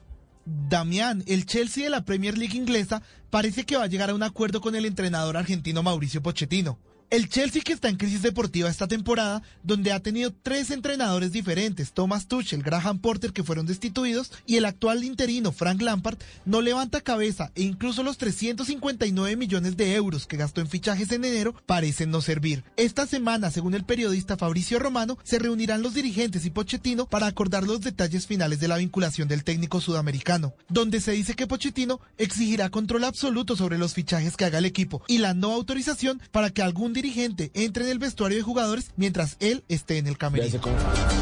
A las 12 del día y 28 minutos nos despedimos eh, de voces y sonidos y los dejamos con la emisión central fin de semana de Noticias Caracol. Okay, what's the number one reason you should try Instacart? Shop over 1.5 million unique products from over 1,000 retailers.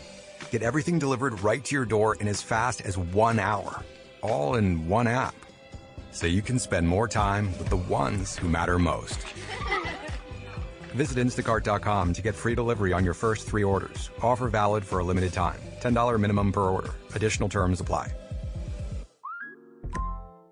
If you're a San Francisco renter, here's some good news for a change. SF renters can now power their home with 100% renewable electricity for less than $3 more per month on average, thanks to Clean Power SF's Super Green service. No new equipment, no installations just 100% renewable energy from solar and wind for less than $3 more per month from your local clean electricity provider. Super green, super affordable, super easy. Upgrade in less than five minutes at cleanpowersf.org slash supergreen. Continuación, en Blue Radio, nos conectamos con Caracol Televisión para escuchar las noticias de Colombia y el mundo.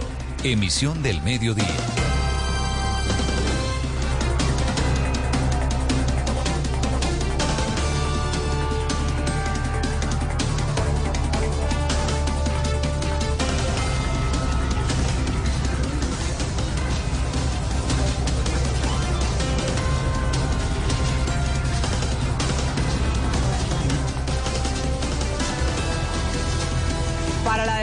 Del Pueblo, estos hechos de violencia que empañan el fútbol son un tema de seguridad pública.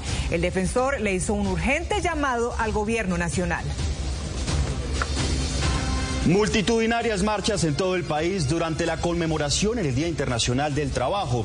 Algunas centrales obreras salieron a las calles a respaldar las reformas del gobierno nacional. ¿Cuál es la situación laboral en el país? ¿Qué piden los trabajadores este primero de mayo?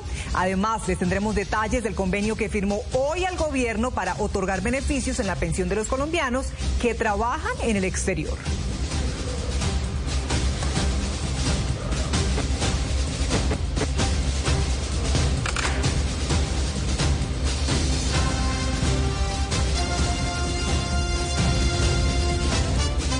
de la nariz del diablo. Bien. 12 de la tarde, 31 minutos. De esta manera les decimos bienvenidos a nuestra edición del fin de semana de Noticias Caracol. Primero la gente, los estaremos acompañando con el desarrollo de las principales noticias de Colombia y del mundo. Hay alerta entre las autoridades por la desmedida violencia entre hinchas de diferentes equipos de fútbol en el país. Daniela, mientras que en Medellín estos enfrentamientos dejaron dos personas muertas y más de 10 heridas, en Cali, en esta ciudad del departamento del Valle, la policía capturó a varios hinchas del América que atacaron a un seguidor del Deportivo Cali. Por eso nos conectamos a esta hora con Cindy Rodríguez. Cindy, ¿cómo se lograron estas capturas y qué va a pasar con ellos?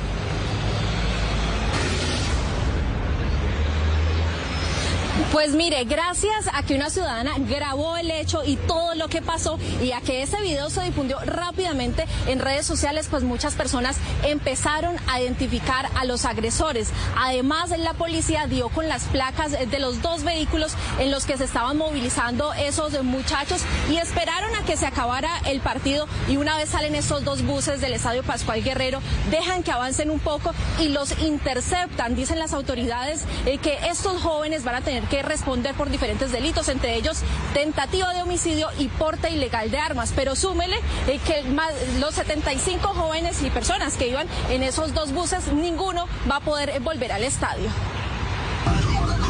Esa es la calle 25 con Avenida Segunda Norte en el barrio San Vicente. A menos de cuatro horas que iniciara el clásico Vallecaucano, este grupo de hinchas del América se baja de dos buses y rodea a un hombre que llevaba puesta una camiseta del Deportivo Cali. Él se movilizaba junto a su mamá en una motocicleta.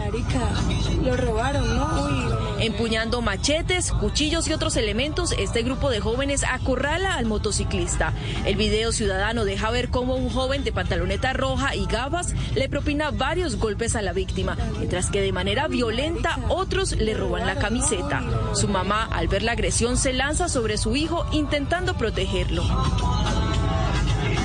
Los agresores, que según las autoridades venían de otro municipio a bordo de dos buses, fueron interceptados por la policía.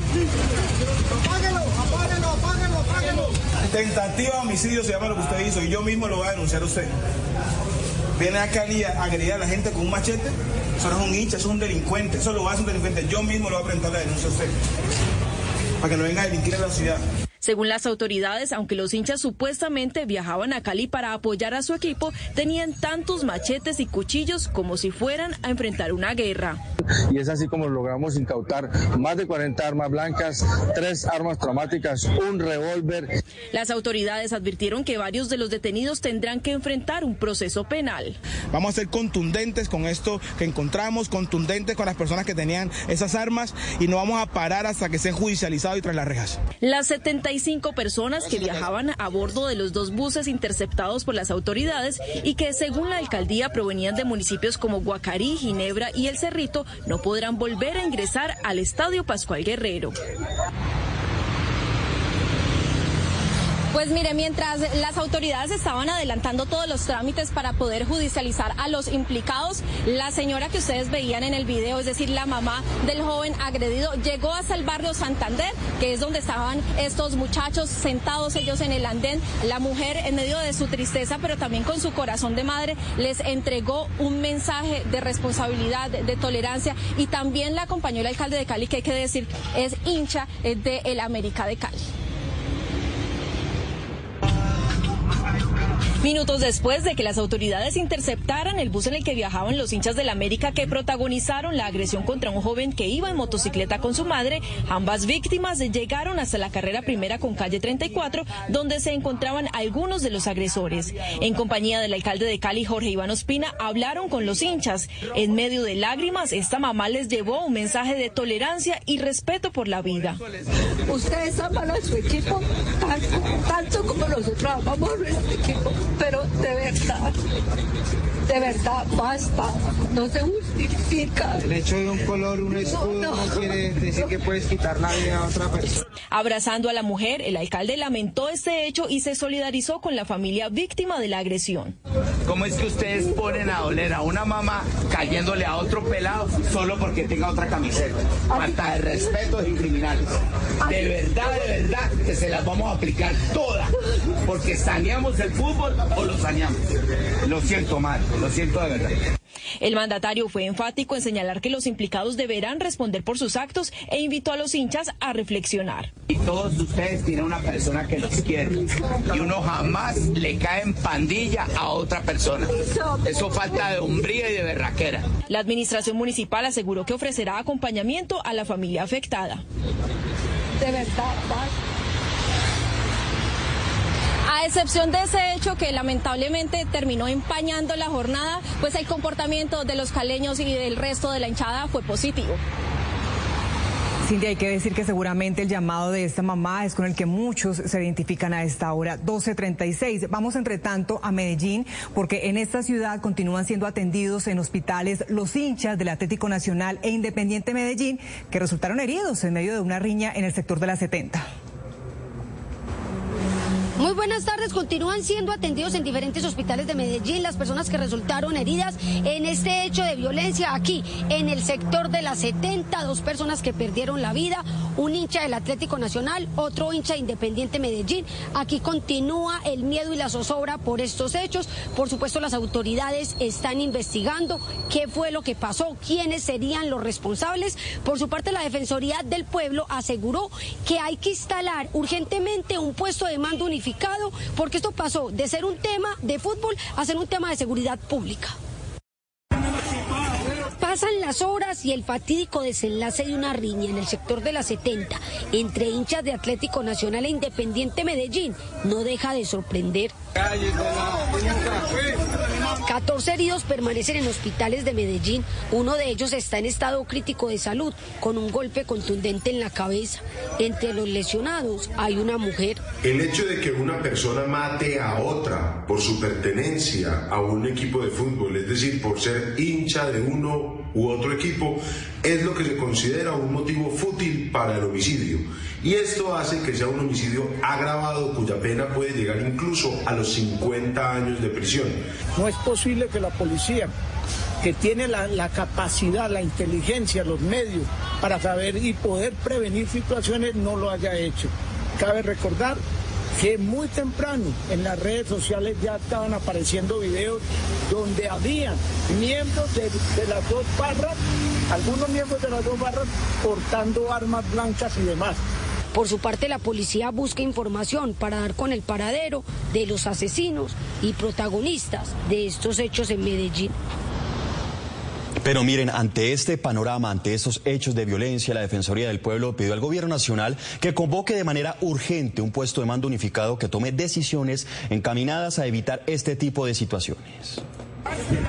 La situación ya no es de carácter deportivo, sino que se ha convertido en una problemática de seguridad pública, por lo que el defensor del pueblo hace un llamado urgente. El pueblo solicitamos que se convoque de manera urgente un puesto de mando unificado ante los recientes hechos de violencia suscitados la madrugada de este domingo en Medellín entre seguidores de los equipos Atlético Nacional y Deportivo Independiente Medellín.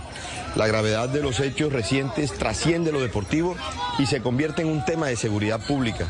Incluso pide a las autoridades que entre en funcionamiento la mesa de concertación del barrismo social. Estrategia que está inmersa en el plan decenal de fútbol, la cual aún no ha entrado en operación. Las autoridades deben poner en el centro de la discusión a las barras de los diferentes equipos de fútbol. Es por eso que se debe establecer de manera urgente la mesa de concertación como escenario de diálogo. Por su parte, el ministro del Interior, Luis Fernando Velasco, advirtió que una de las alternativas para generar más control en los estadios y también a las afueras es a través de la tecnología para evitar infiltraciones en las barras. Construir mucha tecnología, mucha tecnología. Yo creo que eh, nosotros tenemos que identificar la gente que va al estadio a disfrutar, pero también identificar a la gente que va con acciones demenciales para eh, sacarlos del estadio por siempre, no, no por un mes, no por un día, sino por toda la vida. La Defensoría del Pueblo ha avanzado en diferentes reuniones con las barras de Bogotá, Barranquilla, Cali y Armenia para erradicar la violencia en los estadios. 12.40 minutos. Tras el anuncio del cierre del sector de la nariz del diablo por el hundimiento de bancada, miles de viajeros regresan a esta hora a Bogotá y las autoridades toman medidas para mejorar la movilidad. ¿Qué está pasando con el retorno de miles de colombianos a casa en este festivo? Estamos en vivo desde varios puntos con la información. Ya ven a nuestros periodistas en diferentes zonas y comenzamos con David Quintero en la vía Girardot Bogotá. David, ¿qué está pasando? ¿Cuál es la situación a esta hora? Daniela, televidentes, buenas tardes. La situación es la siguiente. Empieza a avanzar el flujo vehicular en este puente festivo, pero recordemos que hay una medida. Ayer, justamente, el consorcio Vía 40 Express informó que se cierra la vía Bogotá-Girardot sobre la altura de la nariz del diablo porque se cayó justamente el asfalto. Un hundimiento, la, la capa asfáltica se cayó y esto generó afectación. Por eso se generó el cierre en este sentido. Por eso, justamente, las autoridades hicieron varios pasos intermitentes en este sentido Girardot-Bogotá. Los saludos de justamente el kilómetro 36. Nosotros hicimos un recorrido desde muy temprano, conocimos cuál era la zona y cuál es la situación. Hablamos con algunos viajeros, pero también con algunos comerciantes de la zona. Los detalles en el siguiente informe. Vuelve y juega. Las afectaciones viales entre Bogotá y Girardot como deslizamientos y daños en la carretera han frenado la movilidad en este importante corredor vial nacional. Esta vez fue en el conocido sector de la nariz del diablo que por un hundimiento en la bancada, el regreso a casa en este festivo será lento y con mucho tráfico. No, no, no teníamos conocimiento y pues veníamos con el tiempo medido como para poder tener en cuenta el cierre del pico y placa regional de la entrada a Soacha, pero no. Este es el hundimiento de bancada por el cual se cerró de manera indefinida la vía Bogotá-Girardot a la altura de la nariz del diablo. Ustedes pueden observar que hay fuerte afectación sobre la vía. Veníamos con tiempo porque eso estaba anunciado desde el día de ayer cuando se presentó el problema en la nariz del diablo. El consorcio Vía 40 Express informó que el tramo vial se cierra por daños en la carretera. Se ha detectado un asentamiento que pone en riesgo la estabilidad de la banca. Como ustedes saben, para Vía 40 Express una de las principales preocupaciones es la seguridad de nuestros usuarios y por lo tanto nos hemos visto obligados a tomar esta determinación. La duración de este cierre por ahora es indeterminada eh, hasta que se lleven, se realicen los estudios necesarios para poder determinar la, la gravedad del asunto. Las autoridades habilitaron otras vías como plan de contingencia para desviar el tránsito en la zona. Estamos realizando pasos alternos cada 30 minutos por el ingreso del túnel Guillermo León Valencia en el sentido vial Girardot Bogotá y en el sentido vial Bogotá Girardot.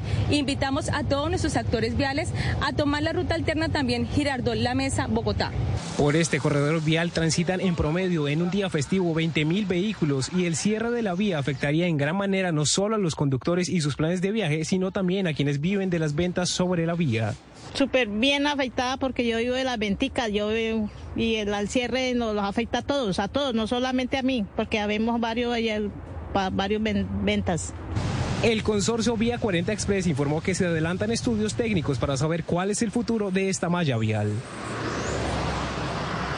Ahí teníamos el informe de lo que está pasando en este importante corredor vial que hay en el país que conecta además los departamentos de Cundinamarca y del Tolima. Importante y ojo a este dato y con esto me despido. Si usted viene entre Bogotá y Girardot puede salir por la salida Soacha en el paso con el municipio de Fusagasugá y si usted también puede salir por el, el sector de Mesitas Colegio Biotá hasta llegar a Girardot. Recuerde que el cierre está de manera indefinido y si usted está regresando por supuesto a la capital colombiana tendrá que tener mucha paciencia porque se están presentando cierres intermitentes que duran duran entre 30 y 40 minutos en esta malla vial, en el kilómetro, en el kilómetro 36.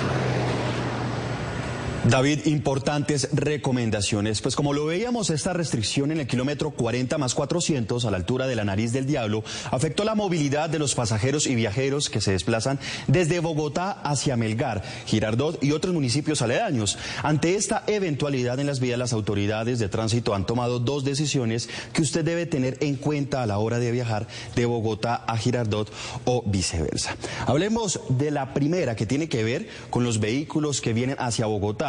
Según las autoridades, desde las 10 de la mañana hasta las 10 de la noche, los viajeros podrán utilizar este corredor sin ningún problema. Es decir, pueden viajar tranquilos hasta la capital del país. El inconveniente es para las personas que deseen viajar de Bogotá a Melgar o Girardot. A estas personas les tocará tomar rutas alternas como la vía Bogotá, Mesitas, Biotá, Girardot o también Bogotá, Mondoñedo, La Mesa, Girardot. Finalmente, es importante recordarle a todos los conductores que hoy también aplica para el ingreso a Bogotá el pico y placa regional. De 12 del mediodía a 4 de la tarde solo podrán ingresar los carros de placas pares, es decir, 0, 2, 4, 6 y 8. Y de 4 de la tarde a 8 de la noche ingresarán solo los carros con placa impar 1, 3, 5, 7 y 9. Y de la nariz del diablo nos vamos para la autopista sur en Bogotá, una de las principales entradas a la capital del país. Allí se encuentra nuestra compañera Jessica Tobar. Jessica, ¿cómo está la movilidad a esta hora? José, muy buenas tardes. A esta hora ingresan más de 346 mil vehículos a la capital del país con una velocidad promedio de 30 kilómetros por hora. Pero mire, le quiero mostrar en imágenes cómo va la movilidad en este corredor de la autopista sur.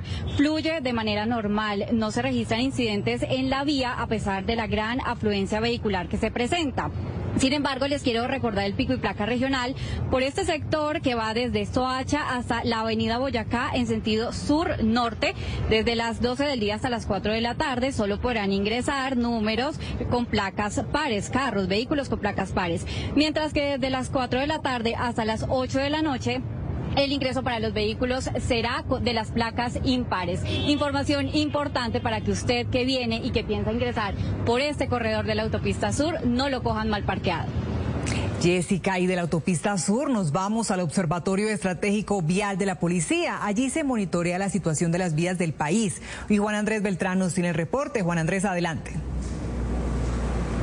Buenas tardes. Pues según las autoridades de tránsito son cerca de 2.800.000 los vehículos que se han movilizado durante todo este puente festivo. Para el caso de Cundinamarca son cerca de 800.000 los vehículos que se han movilizado por esta zona del país. Vea, este es el centro de monitoreo, el Observatorio Estratégico Vial de la Policía de Tránsito, donde adicional al componente que hay en las diferentes vías nacionales se verifica en tiempo real la situación de las carreteras. Por ejemplo, ahí ustedes pueden ver lo que pasa a esta hora en el peaje de Chusacá, una de las vías más transitadas durante este fin de semana, con flujo, realmente muy poco flujo de vehículos a esta hora. También allí se puede observar hacia el departamento de Boyacá, en la zona, mejor, en el departamento de Cundinamarca, a la altura del puente de Cisga, también más vehículos movilizándose a esta hora, pero también poco flujo vehicular. Allí también la vía Mondoñedo. En este punto ya inició el reversible, que es parte de las medidas que han tomado las autoridades de tránsito para el retorno. Y sobre eso, precisamente, el subdirector de la Policía de Tránsito explica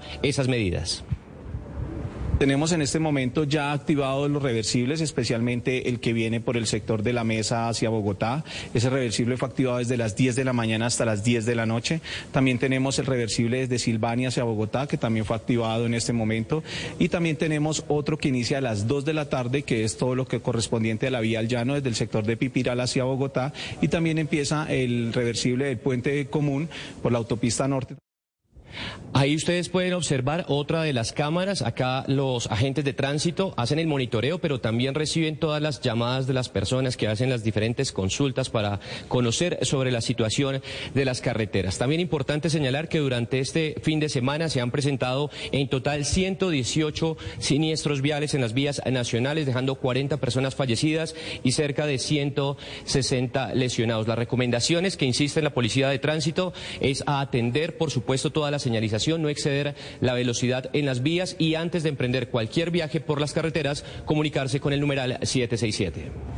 Importantes recomendaciones, Juan Andrés, gracias. Y ante el colapso del puente El Alambrado, el flujo vehicular entre Pereira y Armenia aumentó en más de un 50%. Por eso las autoridades mantienen un dispositivo especial para facilitar la movilidad por el eje cafetero. Nelson Murillo, ¿cuál es el panorama a esta hora?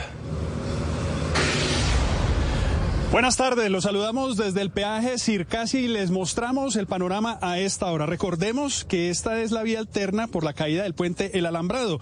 Es decir, los vehículos que deben pasar del centro al occidente del país tienen que pasar por esta vía entre Armenia y Pereira. Y eh, la vía para vehículos livianos es por Armenia, Montenegro, Quimbaya, Alcalá, Valle del Cauca. A esta hora se registra baja afluencia de vehículos porque hay una restricción para vehículos de carga. En el siguiente informe les contamos más de cómo perciben los usuarios de la vía la situación que están viviendo en este momento por cuenta de la caída del alambrado. Este era el panorama esta mañana en la vía entre Calarcá y Armenia por Chagualá. A pesar del poco número de vehículos en la vía, la policía mantiene controles para facilitar el regreso de los viajeros. Tenemos unidades dispuestas en cada una de las vías especialmente las más concurridas, como lo son en estos momentos la vía Pereira-Armenia y la vía Calarcá-Ibagué, para su acompañamiento y su seguridad. Gracias a los puestos de control como este que tiene la Policía de Carreteras en el sector de cruces al ingreso al municipio de Finlandia, la seguridad ya no es la preocupación. La inquietud está relacionada ahora con el tiempo y el costo que les toma a los usuarios de esta vía conectarse entre el Quindío, el Valle del Cauca y el centro del país. Ha sido muy tortuosa, muy desafortunado perder tanto tiempo. Nos demoramos siete horas viniendo el sábado desde Cali a, a este a Salento. No es justo que nos tengan así. Bueno, en presupuesto yo creo que por más o menos sube por ahí un entre un 30-40% más. Más si fuéramos solamente a hacer el viaje normal. Entre tanto, sobre el colapsado puente El Alambrado, la situación continúa. Dos tractomulas permanecen en la zona de la afectación y las obras de demolición aún están en etapa de planeación. De 1.300 pesos debe pagar la categoría 1 de los vehículos que pasan por este peaje. Recordemos que a pesar que el Ministerio de Transporte había definido una disminución del 58% en el peaje de Cerritos y en el peaje de Circasia, pues acá se mantiene ese precio para los vehículos particulares. Por eso no son pocos los usuarios de la vía que se han acercado y nos han manifestado su descontento por esta decisión. Cabe mencionar, y con esto nos despedimos, que hay una restricción para vehículos de carga carga de 3.4 toneladas que empezó a las 8 de la mañana y termina a la 1 de la madrugada de este martes. Noticia en desarrollo en Noticias Caracol. 1252. Hoy el mundo conmemora el Día del Trabajo en el que miles de personas salen a las calles a exigir mejores condiciones. Y en Colombia las movilizaciones se adelantan por parte de algunas centrales obreras para respaldar las reformas del gobierno Petro. Empezamos con Luisa Polo en el centro de Bogotá. Luisa, cuéntenos cómo ha transcurrido esa movilización en la capital del país. Daniela Televidentes, a las 9 de la mañana se dieron cita en el Parque Nacional. Fueron avanzando hasta terminar aquí en la Plaza de Bolívar. Nos dice el distrito que más de 10 mil personas salieron hoy a las calles y como usted lo decía, encontramos varios contrastes. Por un lado, las personas que aseguran que salieron a movilizarse para apoyar esas reformas del gobierno nacional y otras que salieron específicamente para conmemorar el Día Internacional del Trabajo, exigir sus derechos. Eso fue lo que nos dijeron. Este primero de mayo, a diferencia de otros, los trabajadores saldremos a defender las reformas sociales a la salud laboral y pensional que ha presentado el gobierno del presidente Petro al Congreso de la República. Pero las luchas de los maestros de la educación superior, de las universidades privadas, en tanto que no gozamos eh, de unas condiciones laborales dignas. Hemos venido denunciando todo lo que tiene que ver con esto, pero además también un compromiso muy fuerte por la defensa de, eh, de la calidad de la educación superior. Y en vez de promover las mejoras, va en contravía de los beneficios de los trabajadores, la reforma a la cultura, la salud, bueno, en fin, digamos que nosotros hoy nos movilizamos en contra del gobierno progringo de Petro. Esta jornada completamente pacífica, que es lo que nos reportan las autoridades, también estuvo acompañada de muestras artísticas y culturales y hubo presencia también de comunidades indígenas, de la Minga, de diferentes partes del país que llegaron hoy a la capital del país. Ellos también aseguran que apoyan en parte algunas reformas y pero vienen también a pedir garantías para sus territorios y para ellos. Apoyamos las reformas, pero también Esperamos y exigimos que se cumplan los acuerdos, la consulta previa y se respeten los derechos adquiridos.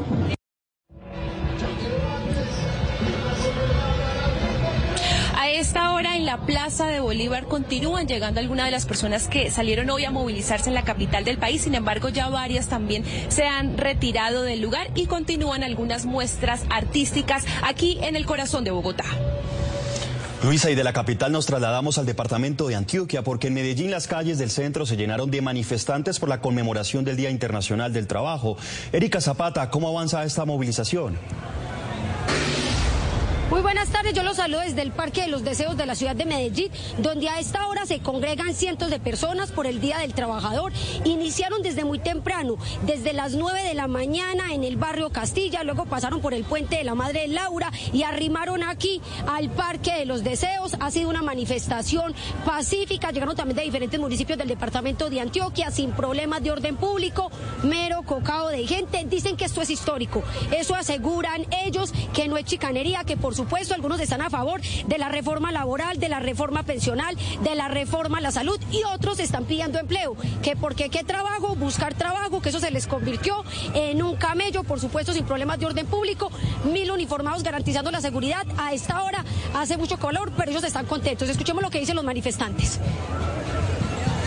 Esto es histórico, es un acto que hacemos eh, para celebrar, para conmemorar eh, el Día de los Trabajadores. Es un acto que eh, igualmente lo estamos reivindicando en pro de las reformas que viene planteando este gobierno en beneficio de los trabajadores. La reforma laboral, la reforma a la salud y la reforma pensional.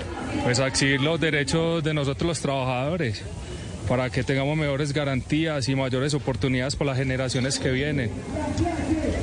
¿Y cómo ven toda esta gente aquí? Eh, el pueblo se ha manifestado y la verdad que hoy hubo muy buena respuesta. Miren, esta marcha parece que no tuviera ni cabeza ni cola. Es mucha gente que ha llegado a diferentes municipios del departamento de Antioquia, de diferentes edades, algunos pensionados, otros sí trabajando, el clima de tranquilidad. Por supuesto, la Policía Metropolitana del Valle de Aburrá muy atenta a toda esta situación y este es el panorama aquí en la ciudad de Medellín. Gracias, Erika. Veamos ahora qué está pasando en Barranquilla. Allí avanzan las marchas también. María José Martínez, ¿cómo se desarrolla la jornada? Muy buenas tardes para ustedes y los televidentes. Los saludo muy cerca a la cancha Simón Bolívar, punto en el que finalizarán los 4.5 kilómetros de, de, recorrido que comprende esta marcha en la capital de Atlántico. Más temprano hablamos con algunos participantes, no solo de Barranquilla, sino del departamento del Magdalena, que a ritmo de cumbia coinciden en que esta marcha del primero de mayo es histórica. Hoy estamos marchando precisamente apoyando al gobierno nacional en el sentido de las tres reformas que están, la laboral, la pensional y la de salud. Como nunca, históricamente, hoy estamos, hoy a favor de las reformas que están cruzando por el Congreso. Hasta el momento las autoridades confirman que no se ha presentado ningún inconveniente, que el transcurso de esta manifestación ha sido pacífica, esto luego de finalizar el puesto de mando unificado. Y de Barranquilla nos vamos para Cali porque también a esta hora se desarrollan algunas marchas. Cindy Rodríguez, ¿cuál es el panorama a esta hora? Los saludamos desde el tradicional parque del barrio obrero. Aquí hace unos 20 minutos eh, llegó la movilización que inició muy temprano en la Loma de la Cruz y que reunió a miles de, de personas. Hay que decir además eh, que de la jornada de hoy participó la vicepresidenta Francia Márquez. Estuvo caminando por toda la calle Quinta, por la carrera décima, una marcha llena de cultura, de banderas de Colombia y que se desarrolló en completa tranquilidad. La jornada aquí en el parque del barrio obrero va a continuar ha instalado al fondo una tarima donde se han programado varias actividades, presentaciones artísticas y con estas imágenes y música de salsa de fondo nos despedimos desde Cali.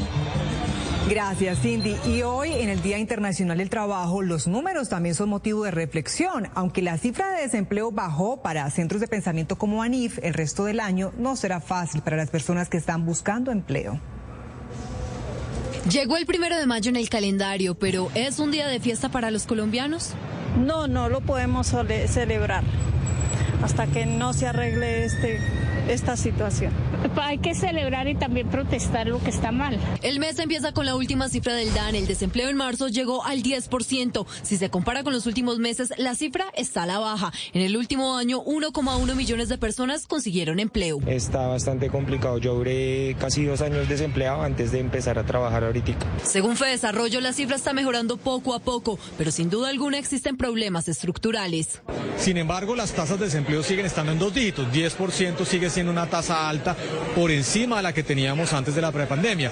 Y no solamente tiene que ver con el problema con la tasa de desempleo, el problema de la informalidad laboral sigue siendo muy alta en nuestro país, las cifras lo ratifican. Más de 13 millones de colombianos ocupados siguen estando en la informalidad, estamos hablando de un 59% de los ocupados en el país.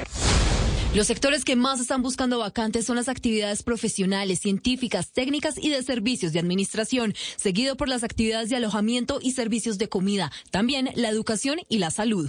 Mostrando que la economía colombiana cada vez se está inclinando más hacia esos sectores, eh, que hace además de todo que buena parte de esa brecha eh, de sexo, de esa brecha de, género que se, está, que se estaba dando también se bajara. Aunque las mujeres han ganado terreno en el mercado laboral, la brecha es significativa. Mientras los hombres representan un desempleo del 7,9%, las mujeres del 12,9%. No, está difícil todo.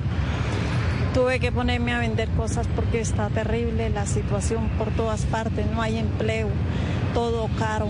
Y si hablamos de jóvenes, ellos están consiguiendo más trabajo según las cifras del DANE. El desempleo juvenil llegó a 19%. Hace un año la cifra se encontraba en 21,3%. Es difícil pero no imposible. Uno tiene que buscar las posibilidades y el que quiere puede a fin de cuentas. Las ciudades con mayor desempleo son Quibdó e Ibagué. Las que tienen menores tasas son Santa Marta y Medellín.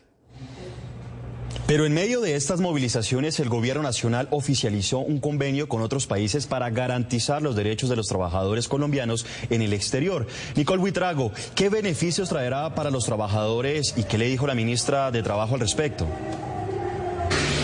José Miguel y Televidentes, buenas tardes. Pues lo primero que hay que decir es que la ministra de Trabajo, Gloria Inés Ramírez, acompañó esta movilización desde las 9 de la mañana desde el Parque Nacional y como destino final la Casa de Nariño. Pues en pocos minutos va a ser oficial este convenio multilateral en compañía del presidente Gustavo Petro, que básicamente lo que busca es que los colombianos que trabajan y residen en el exterior de los países que estén adscritos en este convenio, pues puedan acumular esas horas trabajadas, así hayan aportado por años al sistema pensional de otros países. Ha dicho la ministra que este convenio se va a activar precisamente hoy en medio de esta conmemoración del Día Internacional del Trabajo como una muestra y una demostración a ese avance en busca de las garantías para los trabajadores, no solo los que residen aquí en el país, sino también quienes residen en el exterior. Hace unos años marchó como trabajadora y hoy lo hizo como la titular del Ministerio de Trabajo y de sacar adelante las reformas necesarias que dice el gobierno buscan mejorar las condiciones laborales de los colombianos. Hoy estamos aquí porque también eso hace que haya un contenido distinto. Hoy las reformas sociales, que ha sido un clamor de la clase trabajadora, hoy están en juego democrático en el Congreso de la República. Su recorrido tenía como rumbo final la Casa de Nariño. Allí, junto al presidente Gustavo Petro, hizo efectivo el convenio que le permitirá a los colombianos radicados en el exterior que no realizaban aportes al sistema pensional de Colombia hacer válidas sus horas de trabajo y en el país de residencia. Eh, van a regir para los 22 países iberoamericanos. Colombia eh, hace hoy su depósito y con él el protocolo de aplicación de inmediato se activa. Esto significa que todos los colombianos que estén en el exterior, por las razones que sean, van a poder que su, eh, su trabajo allá les sirva para la pensión para la salud, para la invalidez. Y de igual manera que otros, otros eh, eh, mm, personas que estén de cualquier país iberoamericano y estén en Colombia, esta misma, este mismo beneficio van a tener. Un convenio que fue declarado constitucional y que permitirá que los colombianos radicados en países como Argentina, Bolivia, Brasil, Costa Rica, Chile, Ecuador, El Salvador, España, Paraguay, Perú, Portugal, República Dominicana, Uruguay y Venezuela acumulen los tiempos laborales y que además se les garantice el buen trato sin distinción de su nacionalidad o motivo de residencia en otro país. Ministra de Trabajo también se refirió a esas declaraciones del presidente del Congreso, Roy Barreras, sobre los tiempos legislativos para aprobar y que avance esa reforma laboral que hoy también están impulsando desde las calles. Pues ha dicho la ministra que coincide con la visión del presidente del Congreso y que se necesita más tiempo. Incluso ha pedido sesiones extraordinarias después del 20 de junio para que esta reforma pueda avanzar en el Congreso de la República Él tiene, él tiene serias preocupaciones porque efectivamente ha habido un paso eh, lento en el Congreso, pero nosotros sabemos que tan pronto el Congreso toma las decisiones, ya las comisiones de ponentes están elaborando ponencia, de igual manera se encarrilarán y desde luego coincido, se necesita que haya unas que haya sesiones extraordinarias para que le podamos dar un trámite tranquilo. Precisamente confirmó que los equipos técnicos siguen trabajando con los ponentes para que el próximo 15 de mayo pueda ser radicada esa ponencia en el legislativo. Nicole, también las manifestaciones de trabajadores y sindicatos que exigen a sus gobiernos mejores condiciones laborales en el Día del Trabajo se extienden por el mundo. En algunas ciudades la jornada se ha tornado violenta y ha derivado en enfrentamientos con la fuerza pública. Este año las movilizaciones del primero de mayo en Francia fueron el escenario para que cientos de miles de ciudadanos expresaran su descontento tras la promulgación de la polémica reforma pensional. Este primero de mayo es histórico porque es parte de un movimiento social que no veíamos en nuestro país desde hace al menos 50 años. Los franceses se tomaron las calles en unas 300 marchas organizadas por sindicatos a nivel nacional. En varias ciudades las protestas derivaron en enfrentamientos. Disturbios similares a los que se desataron en Estambul, donde la policía turca bloqueó la marcha hacia la plaza central y detuvo a más de 40 personas. Las calles de las capitales de España, Grecia y Alemania también se abarrotaron de manifestantes. Mientras los de arriba ganan cada vez más, los de abajo quedan fuera. Cruzando el Mediterráneo, ciudadanos en el Líbano exigieron medidas contra la crisis económica que azota al país y alzaron la voz a favor de los refugiados. Los trabajadores migrantes y refugiados sirios están esclavizados. Y en el resto del continente asiático, taiwaneses, japoneses, filipinos y surcoreanos se unieron para pedir aumentos salariales y mejores condiciones laborales.